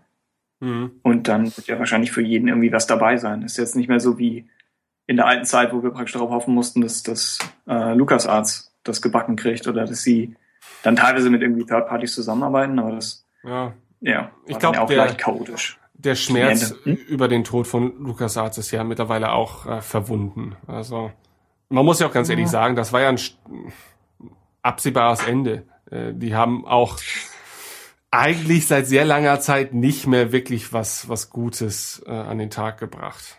Das war alles eher so ein halt, Mittelmaß. Ich hatte halt diesen einen Artikel gelesen, wo ein Ex-Mitarbeiter das alles so, den, den Werdegang der letzten Jahre beschreibt. Und es ist schon, glaube ich, frustrierend, weil sie so, weil sie praktisch immer von einer Idee zur nächsten gesprungen sind, teilweise eben auch veranlasst, zum Beispiel durch Lukas selbst. Und dann sind sie dem nachgejagt und dann wurde das Projekt doch wieder in irgendwas anderes verwandelt oder sie haben hier nochmal neu angefangen und haben dann das und das gemacht. Also es ist alles aus, aus einer Making-of-Perspektive ist echt interessant.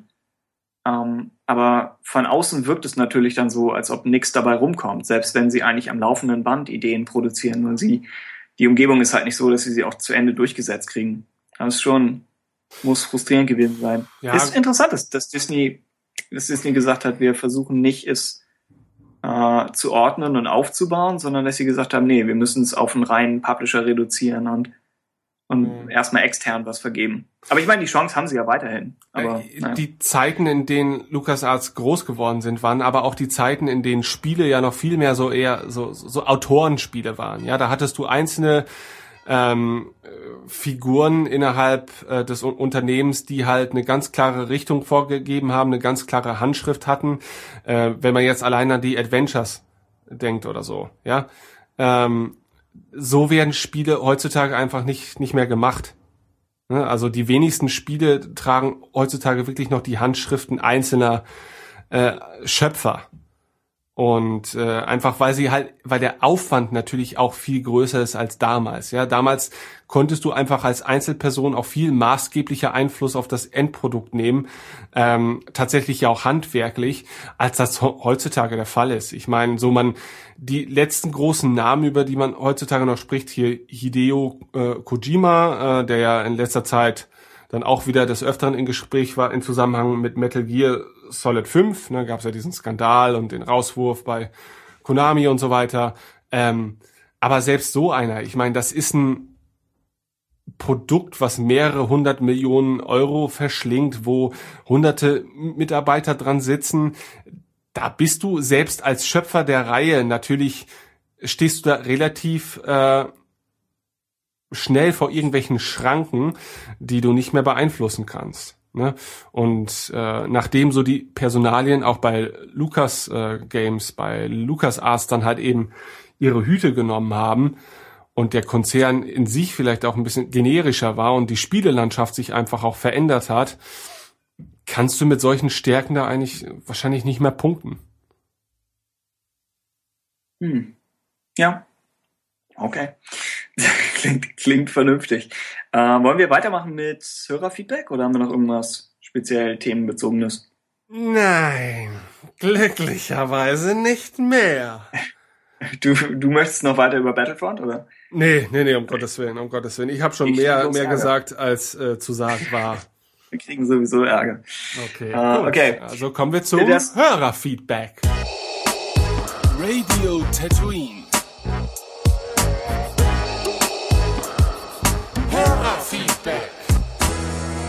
Äh, ja, man muss kurz dazu sagen, wir haben, ich habe ich hab jetzt ein bisschen was rausgesucht, so, ich glaube noch zum Feedback von irgendeiner Folge, die wir im Mai aufgenommen haben. Das ist, glaube ich, im Juni erschienen. Also alles so ein bisschen konfus. Äh, das Feedback, das ihr uns zu Clone Wars gegeben habt, kommt dann zum Beispiel in der Clone Wars Folge. Also das hier ist jetzt einfach mal so rausgesucht. Kann auch sein, dass wir bei, bei all bei all den Folgen, die wir dieses Jahr noch schaffen müssen, vielleicht schaffen wir es noch, dass eine, eine Folge irgendwie feedback-zentrisch ist, wo man da einmal alles bündelt und sammelt und wer möchte, kann sich das dann alles anhören. Ähm, ja, aber heute einfach nur schnell ein paar, die, die, die, die Auswahl aus glaube ich, Rückmeldungen zu vorvorletzten Folge. Äh, und zwar, Thomas mochte das Hörspiel dazu, er unterschreibt deine Meinung zu Battlefront, die damals wahrscheinlich noch etwas zynischer war als, als jetzt gerade. Ähm, mochte generell den Podcast, sagte aber, bei mehr als zwei Gästen wird es unübersichtlich, was eine generelle Rückmeldung ist und was wir auch, glaube ich, genauso sehen. Ist nur einfach, manchmal gehen wir den Kompromiss ein und ja, manchmal sagen wir, stimmt, weniger ist, ist vielleicht einfacher.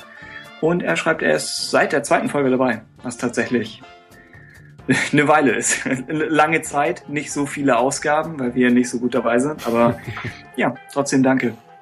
Ja. Äh, außerdem? Schnee. Schnee mochte hm. die Gäste. Ich weiß gar nicht, wer waren denn damals die Gäste? Äh, müsste noch SWU gewesen sein. Okay, okay, okay. Ja, es gibt also tatsächlich noch jemanden, der die SWU-Gäste mag. Ach du meine Güte. Vielleicht deshalb auch nochmal betont. Ja, ja. Ähm, hat Rebels eine zweite Chance gegeben und hat die erste Staffel in einem Zug gesehen. Ja, ja da ist sie mir durchaus ein, ein, ähm, einiges Rückgang. voraus. Nicht in einem Zug im Sinne von in einem Zug, sondern ja, okay. war zögerlich und hat dann gesagt, jetzt sehe ich mir das alles an und wirkte dann überzeugt und positiv. Okay. Also ja, über Rabbits sollten wir auch noch mal was machen. Aber ja, ja, ja, ja, ja. Äh, sie schließt sich des Weiteren Domas an und möchte oder noch... Er. Ja, okay.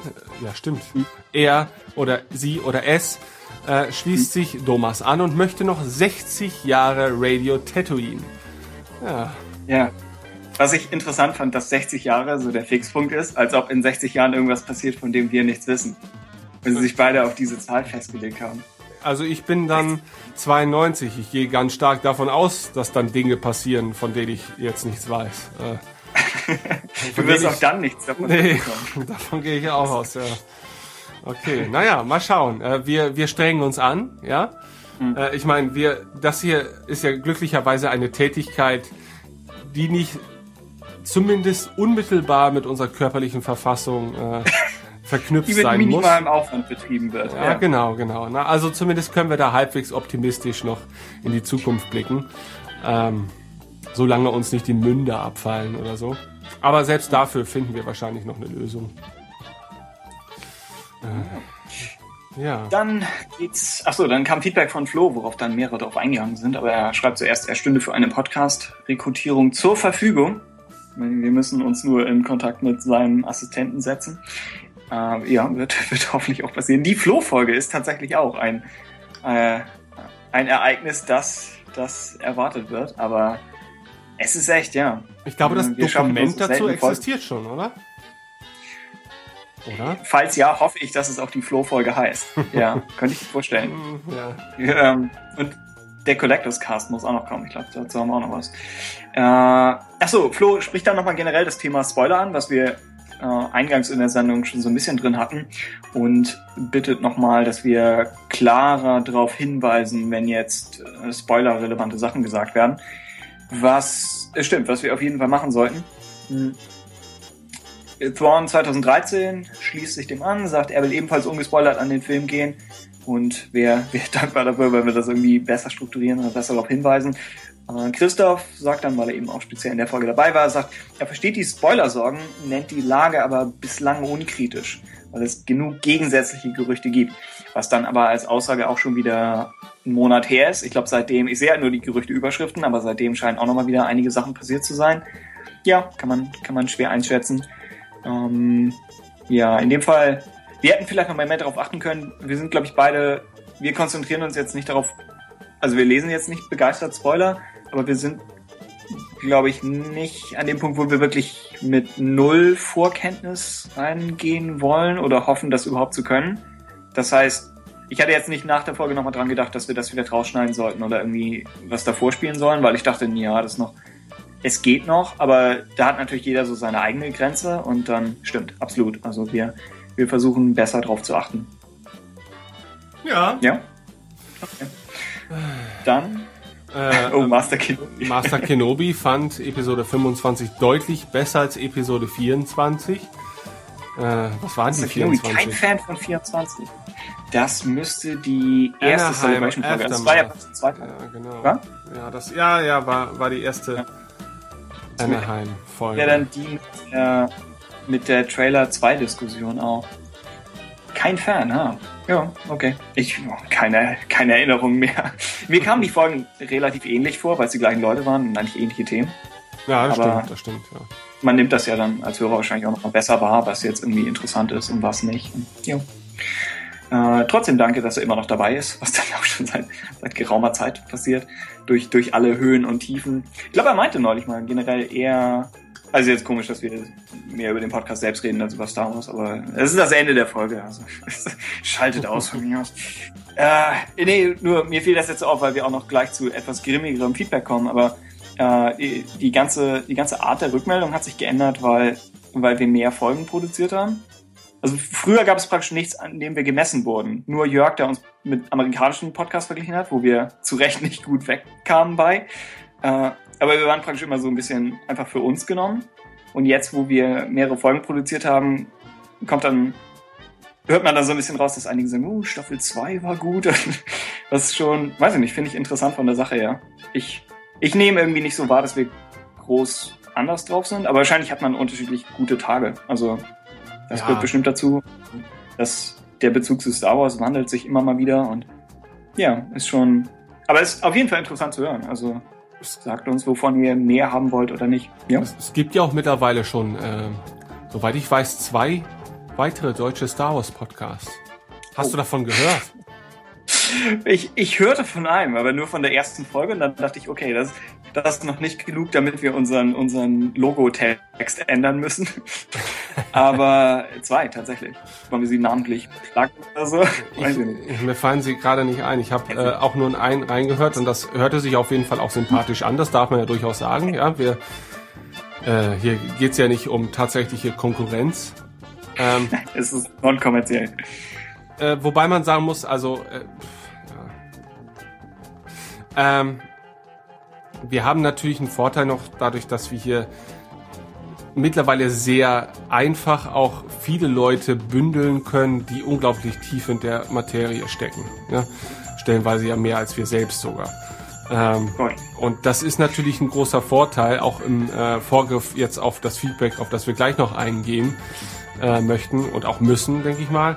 Ähm, und äh, aber selbstverständlich ist das begrüßenswert, dass dass auch ähm, andere, die dem Podcasten geneigt sind, sich der Materie Star Wars äh, hinzuwenden. Ähm, denn bevor wir dieses Projekt gestartet haben, stand ja schon überhaupt die Frage im Raum, wie es denn bisher nicht dazu gekommen sein konnte. Ne? Weil ähm, Podcasts sind doch ein Medium, das sich gerade für so spezielle Thematiken wie eben dieses doch tatsächlich anbieten. Aber naja, gut.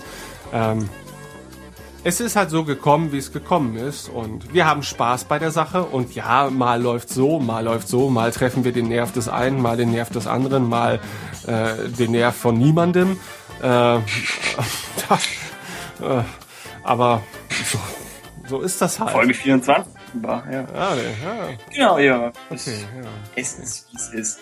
Komm, dann wollen wir jetzt noch eben. Ja, wir sind immer schon froh, dass überhaupt jemand hört, wa? Ja, dann, dann, dann kommen jetzt noch mal mit dem Feedback von Obi-Wan 1989 rum, bis wir äh, uns dann tatsächlich einem weiteren Meilenstein in der Kommentarhistorie auf radiotatooine.de widmen müssen. Okay.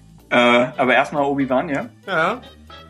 Okay äh, sagt, er freut sich auf Battlefront und wartet einfach mal ab. Also entspannt, was das angeht. Kann sich Rogue One als Star Wars Kriegsfilm gut vorstellen. Das war allerdings noch bevor wir das, das Poster gesehen haben. Also wir sind momentan feedback-technisch etwas in der Vergangenheit unterwegs, aber wir hoffen, ihm hat auch das zugesagt. Äh, außerdem zufrieden mit Siege of Lothal oder Lothar. Ähm, das wäre dann praktisch so der Pilotfilm zur zweiten Rebels-Staffel oder der Zwischenfilm oder wie sie das auch nennen mögen äh, und sagt, er ist gespannt, wie die neuen und alten Figuren aufeinandertreffen werden. Also dann bezogen auf den Trailer, in dem er dann einige aus der alten Garde äh, gesehen haben. Siege of Lothar, hast du das inzwischen geguckt? Nein. Ich auch nicht. ich weiß nicht, ist es schon verfügbar inzwischen in Deutschland oder senden sie es einfach? Das könnte eigentlich auch mal kommen, wenn die Staffel im Herbst anläuft. Ja, könnte. Das ist genau die, die Art von Themenfremdheit, für die wir kritisiert werden. Äh, keine Ahnung. Aber ja, ich bin auch gespannt auf die zweite Staffel. Ja, ja. Äh, wir okay. sehen einer optimistischen Zukunft entgegen. Ähm, ja, genau. Ja. Gut. So, bist du bereit? Ja. Wir kommen jetzt. Ja, ich auch noch nicht. Wir kommen jetzt zu einem okay. Feedback von unserem äh, durchaus äh, langfristigen Hörer Ewok-Gesicht. Ich glaube, er ist schon seit einer der ersten Ausgaben dabei. Zumindest äh, mhm. lese ich diesen Namen innerhalb der Kommentare immer mal wieder. Ähm, und ich glaube, wir sollten zunächst mal den Kommentar zitieren, ne, um erstmal keinerlei Wertung damit einzubringen, äh, damit wir anschließend auch ja gemeinsam ähm, die Aussagen von Ewok Gesicht hier so ein bisschen erörtern können. Also, Ewok Gesicht schreibt, enttäuschender Podcast. Bei dir klingt es immer noch alles fröhlich. Das ist, deswegen liest du das Ganze vor. Über die Celebration wurde schon letztes Mal genug gesagt. Drei Gäste sind mir zu viele und es sind schon wieder die gleichen. Oh, du liest ihn vor wie jemand, der aus dem Kriegsgebiet geflohen ist. ist schon, wir müssen es schon als sachliche Kritik präsentieren. Okay. Immer dieselben. Gäste einzuladen, weil man eingespielt wäre, nehme ich euch nicht ab. Sorry, aber man merkt, dass Radio Tatooine nur noch nach der Pfeife von Star Wars Union tanzt und wie unterwürfig ihr euch gegenüber Star Wars Union benehmt. Wirklich schade. Radio Tatooine war lange eigenständig und unabhängig, hat jetzt aber keine eigene Identität mehr. Radio Tatooine ist tot. Radio Star Wars Union lebt. Leider. Okay, äh, Dazu sei gesagt, Draven X schließt sich dem an. Macht mal die Augen auf. Star Wars Union nutze Radio 13 nur zur Eigenwerbung und werde dieses fallen lassen, wenn es ausgedient hat. So ein bisschen, was, was Sidious mit Doku gemacht hat. Ja. So ein bisschen Sith-Anspielung. Ja, ja. Und äh, wenn wir Jörg richtig einschätzen, dann, dann könnte das durchaus der Fall sein. Ähm, aber jetzt. Äh, er hat versucht, mich umzubringen. Ja, tatsächlich. Ähm, gut, Ist, jetzt, glaub müssen, sogar geglückt. Stimmt. Ja. jetzt müssen wir natürlich mal, ähm, also ich möchte äh, von meiner Seite aus auf jeden Fall Stellung nehmen dazu. Ich habe das schon innerhalb der Kommentare stellenweise getan. Ähm, aber ehrlich gesagt fällt es mir auch ein bisschen schwer, gegen all die Argumente ähm, vorzugehen, weil ich äh, betonen möchte, dass ein Teil seiner Aussagen schon Tatsachen wiedergeben, nur die Wertung seiner Aussagen ich nicht nachvollziehen kann. Also ja, äh, von meiner Seite aus kann ich sagen, wir haben uns Star Wars Union im Vergleich zum Anfang deutlich angenähert. Ja, das kann man nicht von der Hand weisen. Ähm, und das hat verschiedene Gründe. Einmal, weil wir auf völlig natürlichem Wege äh, mit ihnen in Kontakt getreten sind. Ja, einfach, weil es ich weiß gar nicht mehr. Im Gegensatz zu unnatürlichen Wegen. Ja, ja ich weiß, ja. ich kann nicht mal mehr genau wiedergeben, wie das entstanden ist, aber meine Güte, äh, äh, wir sind zwei Medien, die ein ähnliches Thema behandeln, wenn nicht sogar dasselbe, ja. Und bei Star Wars Union handelt es sich nun mal um eine der großen deutschen Newsseiten zum Thema Star Wars. Und als Star Wars geneigter Konsument kommt man dann ja vielleicht nicht drum herum, zumindest von der Präsenz dieser Internetseite gewahr zu werden. So, ähm, als es dann darum ging, vielleicht auch mal Gäste in diese Sendung einzuladen, die ähm, sehr tief in der Materie Star Wars stecken, äh, kam es dann irgendwann mal zu einer Anfrage unsererseits. Ja, ich glaube, Tim, du hattest da, glaube ich, sogar schon vorher so halbwegs äh, Kontakte zu dem einen oder anderen Redakteur von Star Wars Union.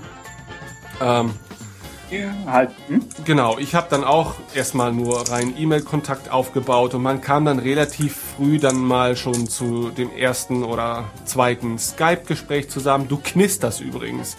Äh, ich brauche Schokolade, um das Ach, zu überstehen. Du hast Schokolade, okay, ja, da, da ja. bist du mir um einiges voraus. Die hätte ich jetzt auch gerne. So. Ähm, ich wusste, was mich und letztendlich kam es dann tatsächlich zur, zur ersten Ausgabe.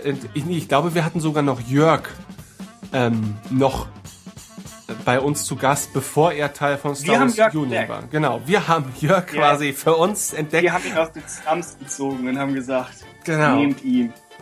Wir haben ihn aus der Gosse des Star Wars Fandoms. Oh, was? neulich, neulich hat Jörg erzählt, dass er doch so äh, etwas düstere Musik hört. Und wir hatten, mussten beide Theorien äußern, wo er herkommt und hatten beide irgendwie eine halbe Sekunde Zeit für einen schrecklichen Gag. Und ich hatte, glaube ich, Transsilvanien und du hattest Dunkelhausen, wo ja. ich immer noch drüber hinweg bin. ja. Ach, ja, also. Ähm, und das Verhältnis zwischen Jörg und Star Wars Union kam dann zum Beispiel ja auch äh, vermutlich auch ein wenig durch unser Zutun zustande. So. Und ähm, natürlich hat sich der Personenkreis dann organisch immer mehr erweitert. Auch äh, Sissy, die wir, ich glaube, ich weiß gar nicht, die habe ich irgendwie rangekarrt. Ähm, aber ich weiß gar, gar nicht mehr wie. Ich glaube, ich habe sie irgendwie auf Facebook entdeckt oder so. Ich bin mir nicht mehr sicher. Ich weiß noch, dass du sie mir vorgestellt hattest als Eva. Und dann hieß es, nee, sie heißt Sissy. Und ich dachte, hm, toll. Das kann ich die Google Docs wieder umschreiben. ja, äh, auf jeden Fall ähm, sind diese Menschen innerhalb unseres Podcasts mehr oder minder halt eben durch ihre Nähe zum Thema, aber nicht durch äh, irgendwelche Vereinbarungen ähm, zusammengekommen, sondern einfach, weil wir Lust dazu hatten. Und wie sich dann im Nachhinein herausstellte, es uns auch unglaublich viel Spaß gemacht hat. Also äh, ich denke, das geht dir ähnlich. Ähm, anfangs wusste ich natürlich auch nicht, was es mit sich bringt, Gäste in der Sendung zu haben. Und ich hatte anfangs auch nicht geplant, eine gewisse Regelmäßigkeit, was die, was die Art und was die Person der Gäste betrifft, äh, hier einzubringen. Aber auch das ist ganz organisch entstanden, ohne Absprachen, ohne Abhängigkeiten, die da äh, äh, entstanden sind oder dergleichen. Und hinter keinem dieser Punkte steckte jemals auch nur der Hauch eines Konzeptes, wie niemals hinter diesem Podcast ein tatsächliches Konzept stand. Ja? Ähm, die Jungs und Mädels von Star Wars Union und sowohl auch Sissy und auch Jörg noch vor seiner Star Wars Union ähm, Zeit hatten einfach unglaublich viel Lust, äh, sich mit uns über diese Themen zu unterhalten und wir hatten auch Lust, uns mit ihnen äh, über diese Themen zu unterhalten. Und ja, mit Sicherheit äh, ist es auch einfacher, sich in vertrauter Umgebung äh, einer Diskussion zu widmen, als wenn man immer neue Gäste hat. So, natürlich schließt das nicht aus, dass wir auch neue Gäste einladen, die dann ja vielleicht auch Themen mitbringen, die die anderen nicht abdecken können.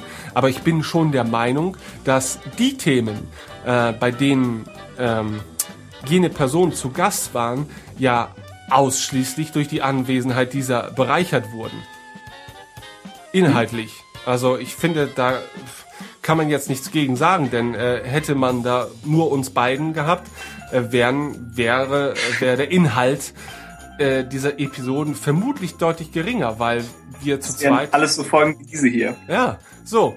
Und ähm, wie gesagt, ich sehe das Problem da einfach nicht. Ich, ich kann natürlich schon verstehen, dass jemand äh, gewisse Antipathien gegen andere Leute hegt, woher auch immer die rühren. Das kann ja sein, dass es da ähm, Erfahrungen außerhalb dieses Podcasts gab, äh, die man miteinander gemacht hat und deswegen äh, einem die Nase des anderen nicht so wirklich passt. Okay, das kann und will ich nicht beurteilen, ja, und äh, das muss auch jeder für, für sich selbst entscheiden. Ne? Aber ähm, wir machen unsere Sendung ja auch mit diesen Leuten aufgrund unserer Erfahrungen mit diesen Leuten. Und die haben letztendlich dazu geführt, dass wir sie immer mal wieder gerne eingeladen haben, wenn sich die Gelegenheit geboten hat. Und äh, tatsächlich hat sie sich dann halt geboten. Und wir haben davon unglaublich profitiert, weil es für uns, wir sind ja absolute Chaoten, auch was die äh, Terminfindung ähm, angeht, ja. Und äh, wir sind ja glücklich schon darüber, dass das alles Jungs und Mädels sind, denen wir das zumuten können, ja, dass sie mit unserem Chaos überhaupt klarkommen und dass sie dann dennoch sich die Zeit nehmen, um hier ein paar nette Stunden äh, mit uns rumzukriegen. Und ähm, das ist etwas, für das ich unglaublich dankbar bin.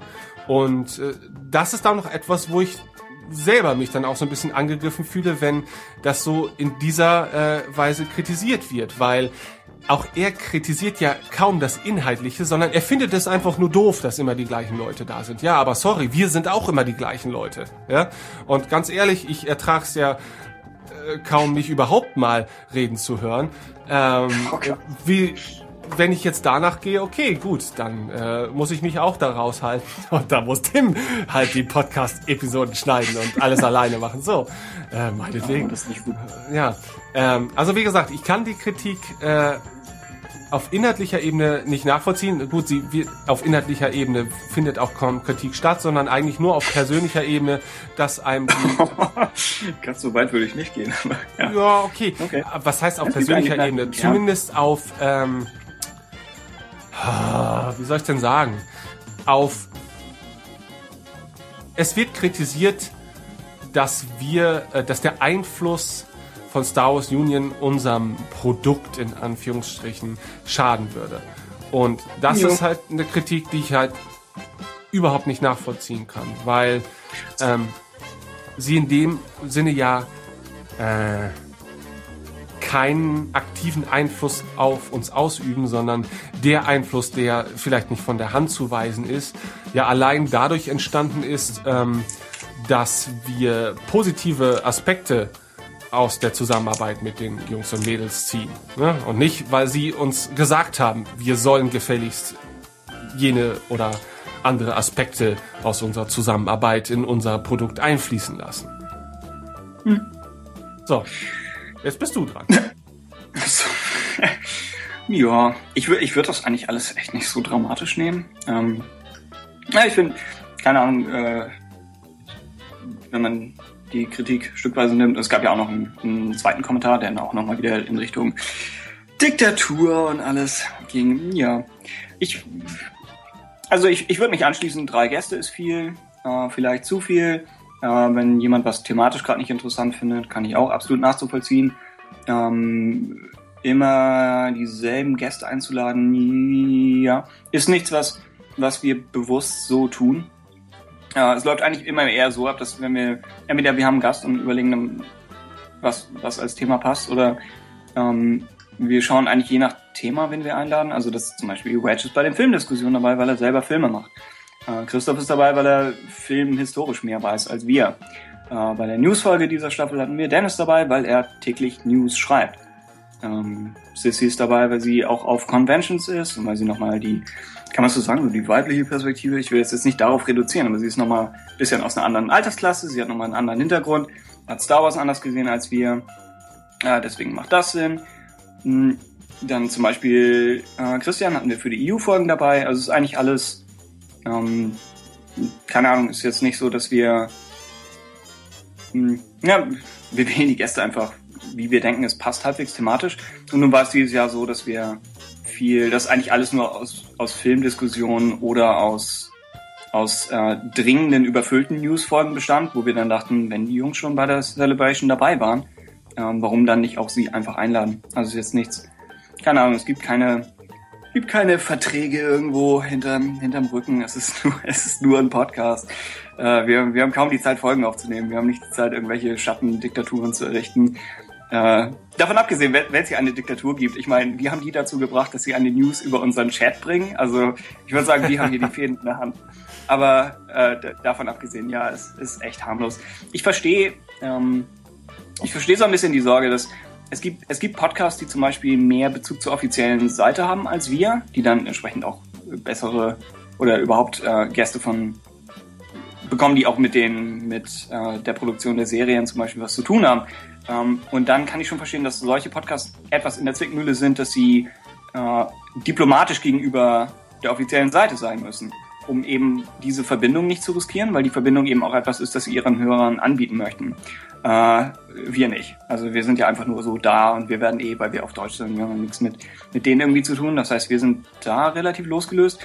Und dann gibt's Podcasts, die vielleicht von der Seite wie irgendwie IGN oder so produziert werden, selbst wenn die Star Wars thematisch sein sollten. Dann kann ich denken, okay, ja, da, da steht noch eine, eine Website im Hintergrund, die dann ja auch nochmal ihre eigene Agenda hat. Und dann kann man sagen, oh, ich bin gegen, ich bin gegen Unternehmen und alles kommerzielle ist schlecht. Und dann kann ich verstehen, dass man, dass man da irgendwie sagt, ich möchte was, das komplett selbstständig ist.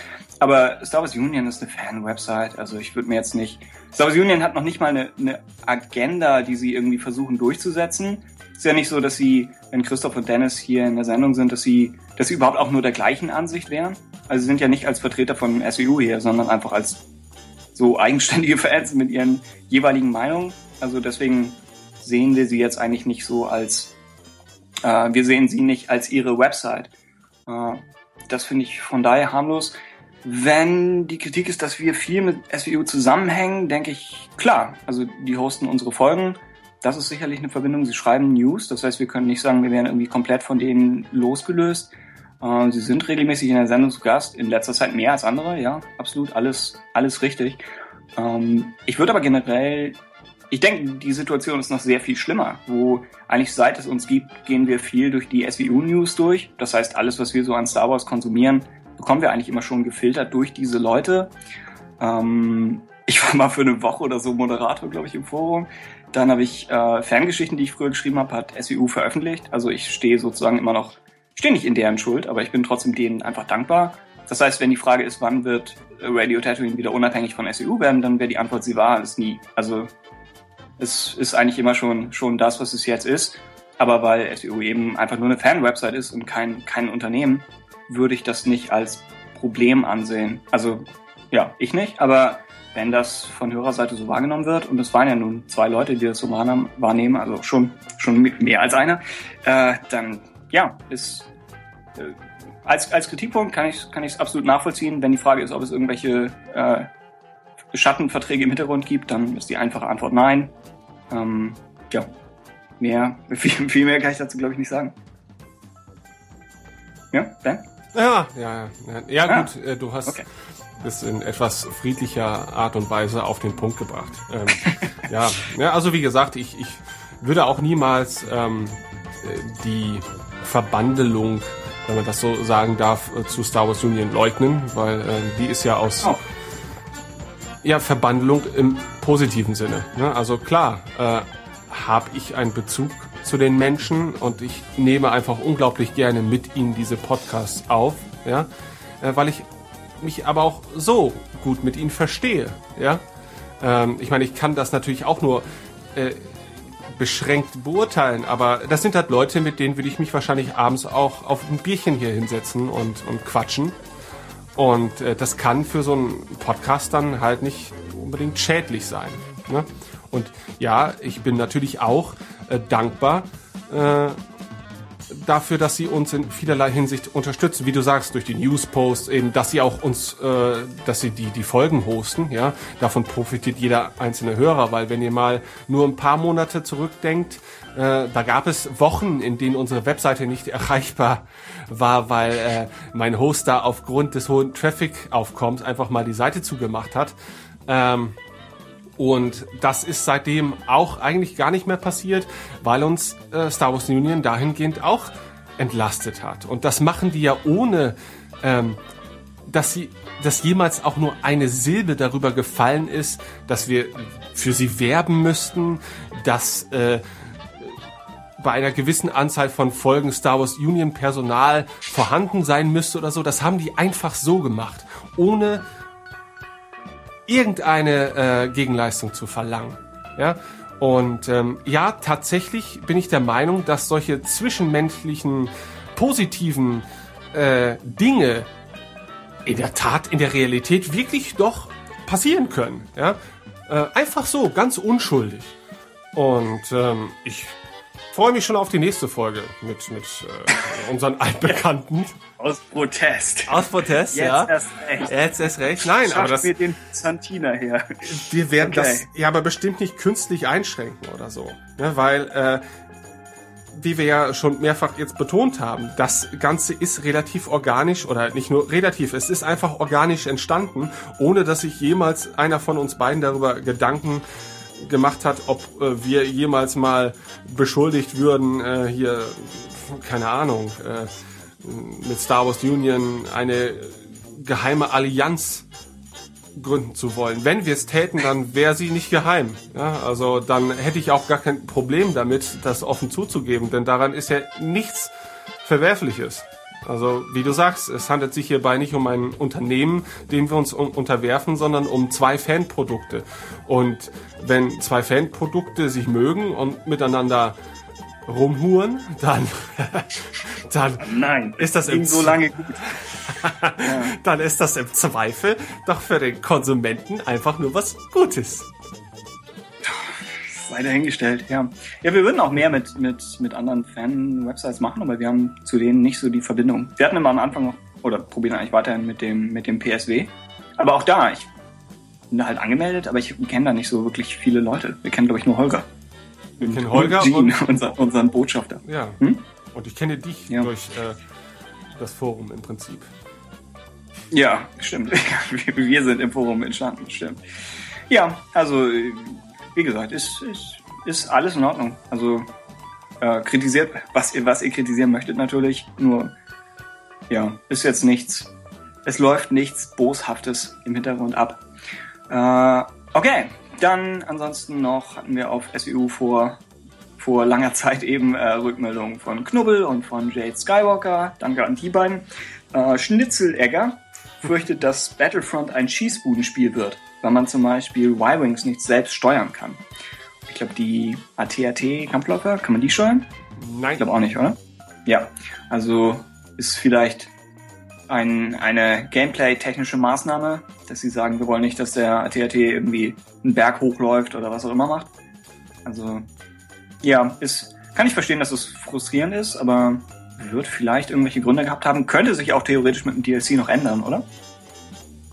Ähm, ja, ich glaube, man, äh, möchte die beiden Konzepte, glaube ich, relativ voneinander trennen. Also dass man einmal die ja, okay. klassischen äh, zu Fuß Schlachten hat, bei denen schnell bewegliche größere Objekte äh, nicht vom Spieler selbst gespielt werden sollen. Vermutlich, weil weil das einfach nicht passen würde oder so. Ich weiß es nicht. Also vielleicht, ich meine, so nehmen wir jetzt mal die Snowspeeder, ja wenn die jetzt in einer realistischen Geschwindigkeit fliegen würden, würden sie die Karte, also die, die spielbare Map vermutlich auch in zwei Sekunden komplett überqueren. Also drosselt man das Ganze dann ja eh schon immer künstlich runter, um das Ganze irgendwie spielbarer zu machen. Und vielleicht äh, passt das nicht so gut in das Konzept rein. Ich meine, gut, bei Battlefield gibt's halt auch von Spielern ähm, geflogene Charaktere, aber bei Battlefield sind beispielsweise die Maps auch insgesamt, glaube ich, teilweise auch ein bisschen größer als das, was bislang für Battlefront angedacht ist. Muss man mal gucken, wie das wird. Und dafür hat man dann im Gegenzug diesen äh, Spielmodus, der sich rein um Luftgefechte dreht.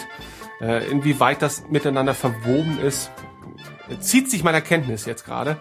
Ähm, vielleicht, wenn man das eine gut hinbekommt und das andere auch gut bekommt, dann ist man vielleicht irgendwann da, dazu bereit, die beiden Modi ein bisschen miteinander zu verquicken. Ne? Also ähm, auch die Battlefield-Reihe ist durchaus in der Lage, auch im Rahmen von DLCs äh, komplett andere Spielmechaniken oder auch mal andere Waffen ähm, zu integrieren. Wieso nicht auch dieses Spiel? Also beispielsweise kommt jetzt für Battlefield 4 die erste Map heraus, äh, die nachts spielt. Und das ist ja doch in so einem Shooter schon ein gravierender Unterschied. Die, Technik ist jetzt weit genug, ja. ja, ja. Ähm, das aber wirklich nicht? Das da, nee, nee, es gab vorher kein, keine Nachtmaps in äh, Battlefield 4 und das darf man jetzt mal gar nicht so ähm, äh, unterbewerten, weil das ist ja dann schon ein ganz anderes Spielen. Ähm, allein natürlich aufgrund der Einschränkungen. Äh, die sich durch, durch komplette Düsternis halt eben ergeben. Und ähm, das daran wird halt in dem Sinne schon relativ lange gefeilt, um halt solche Gameplay-Änderungen möglichst reibungsarm in das Spiel zu integrieren. Ähm, und das hat man auch mit irgendwelchen Waffen gemacht, die durch DLCs hinzukamen und und und. Also wenn das Grundgerüst steht, kann ich mir durchaus vorstellen, dass man vielleicht auch hier und da den ein oder anderen Mut aufbringen wird, um doch mal die ein oder andere gravierendere Änderung ins Spiel mit einfließen zu lassen. Ja, und die, die betrifft dann vielleicht dann auch nur neuere Maps. Das bedeutet, die alten Maps werden nach wie vor nur so spielbar sein, wie sie jetzt sind, aber äh, neuere Maps, die hinzukommen, sind dann von vornherein auf ein anderes Spielkonzept ausgelegt und äh, gestaltet und da ist es dann natürlich machbar, vielleicht dann auch Fahrzeuge äh, mit einzubringen. Macht Sinn. Okay. Dann wären wir, glaube ich, mit einem schon durch. Also wie gesagt, anderes, was heißt schon, für unsere Verhältnisse. Äh, neueres Feedback kommt dann in einer noch späteren Folge, wenn es ebenfalls schon alt ist. Denn so ist der Lauf der Dinge. Aber jedenfalls würden wir dann über wahrscheinlich Clone Wars auf jeden Fall nochmal reden. Ja. Äh, wir haben auch noch ja. eine Audiomail bekommen, ne? Von, von Ruven wieder. Oh, weißt, weißt du noch? Ja, äh, ja. Ja, ja, ja, ja, ja, ja. Okay, also Rufen, falls du das hier hörst. Flo hat auch noch was geschickt, audiotechnisch. Also ja, ich glaube auch. Ja, stimmt. Also äh, lasst euch gesagt sein, wir haben euch keineswegs vergessen. Ähm, wir äh, räumen euch den gebührenden Platz ein. Aber wir wollen, nachdem wir so eine negative Diskussion jetzt äh, hier vorangestellt hatten, ähm, die negative Stimmung nicht mit euren erquickenden Nachrichten wieder aus dem Brunnen ziehen. Die beiden heben ja eigentlich die Laune, aber ja, ja eben. gut, es kommt noch. Wir, wir bewahren euch für Krisenzeiten auf. Krisenzeit wird die nächste Folge sein, keine Sorge.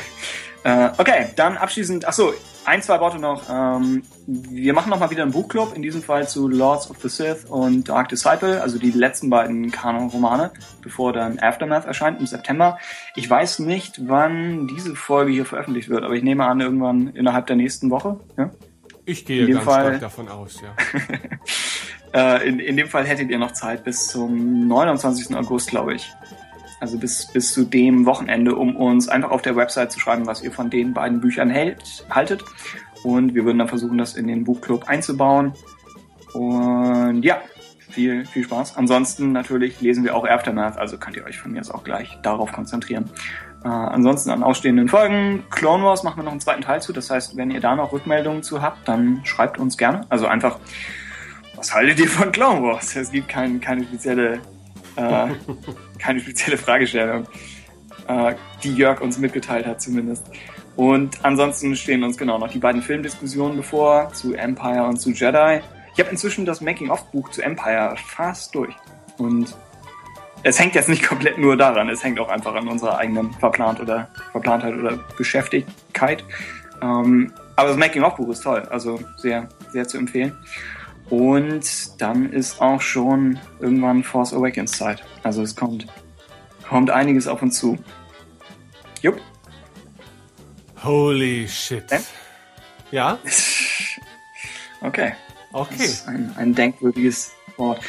Ja, ich hoffe, diese Folge war nicht zu viel nicht Star Wars. Irgendwie ist die, die letzten anderthalb Stunden sind ein bisschen abgeglitten. Aber das ist ja normal gang und gäbe. Also, ja, ja, ja. ja, ja. Okay, mein lieber Tim. Bessere Zeiten. Ja. Hm? Es kommen bessere Zeiten, äh, aber äh, wie immer wirst hoffentlich du dabei sein. Und ich danke dir äh, wieder mal für diese schöne Ausgabe mit dir.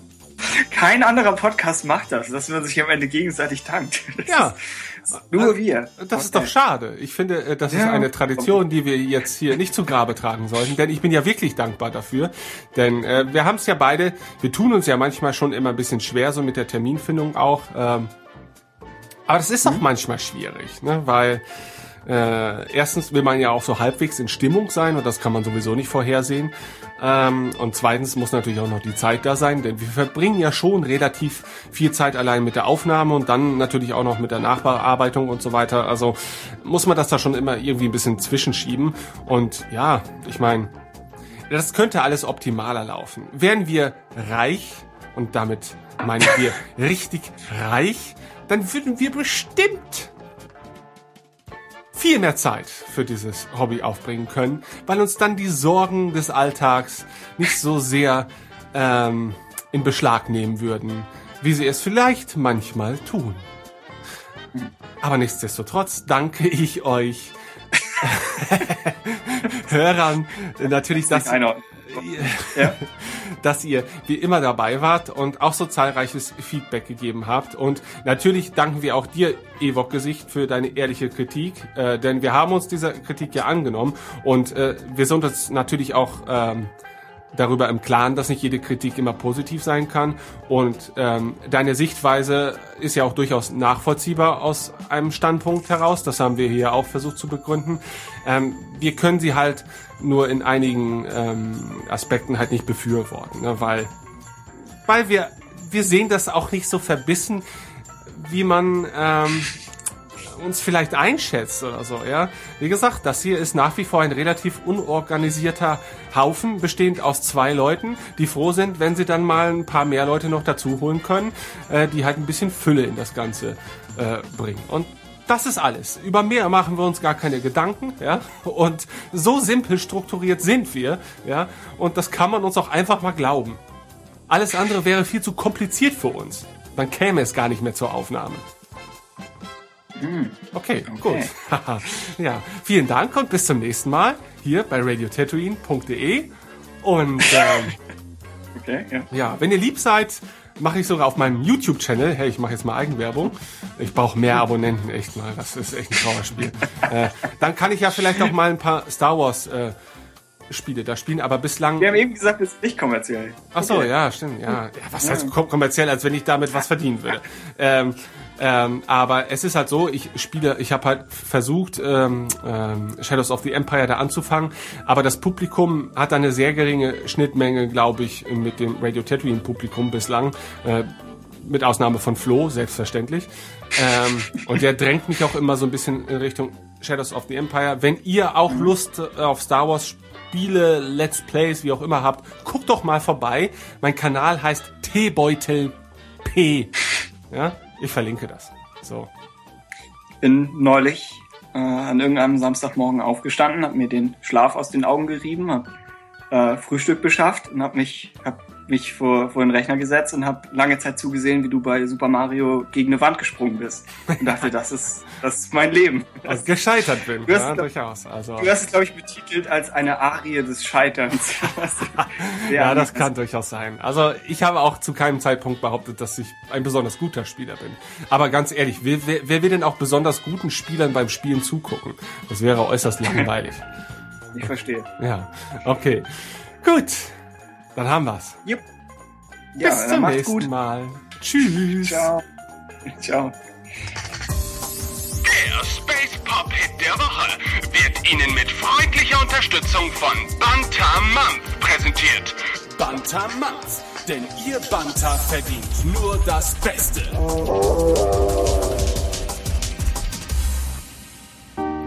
Will the memories ever go?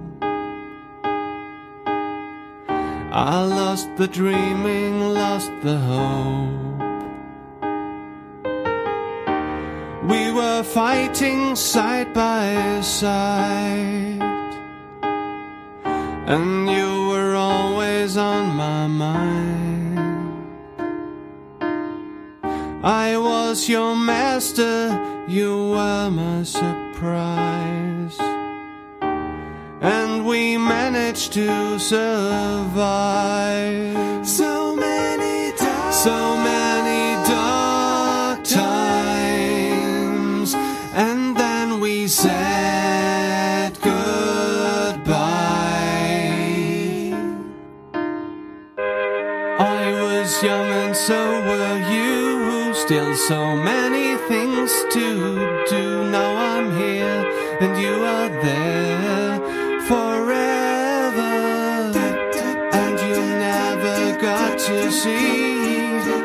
what became of me. Now I'm darkness and you're gone forever. I am now a death machine. I am living in between the words I said, the things I do. I remember you.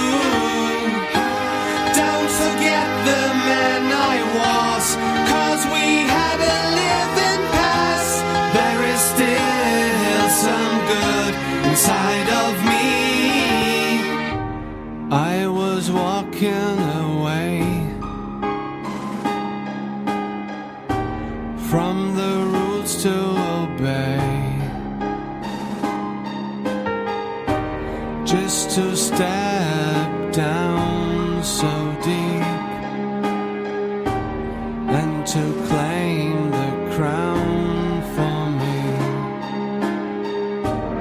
I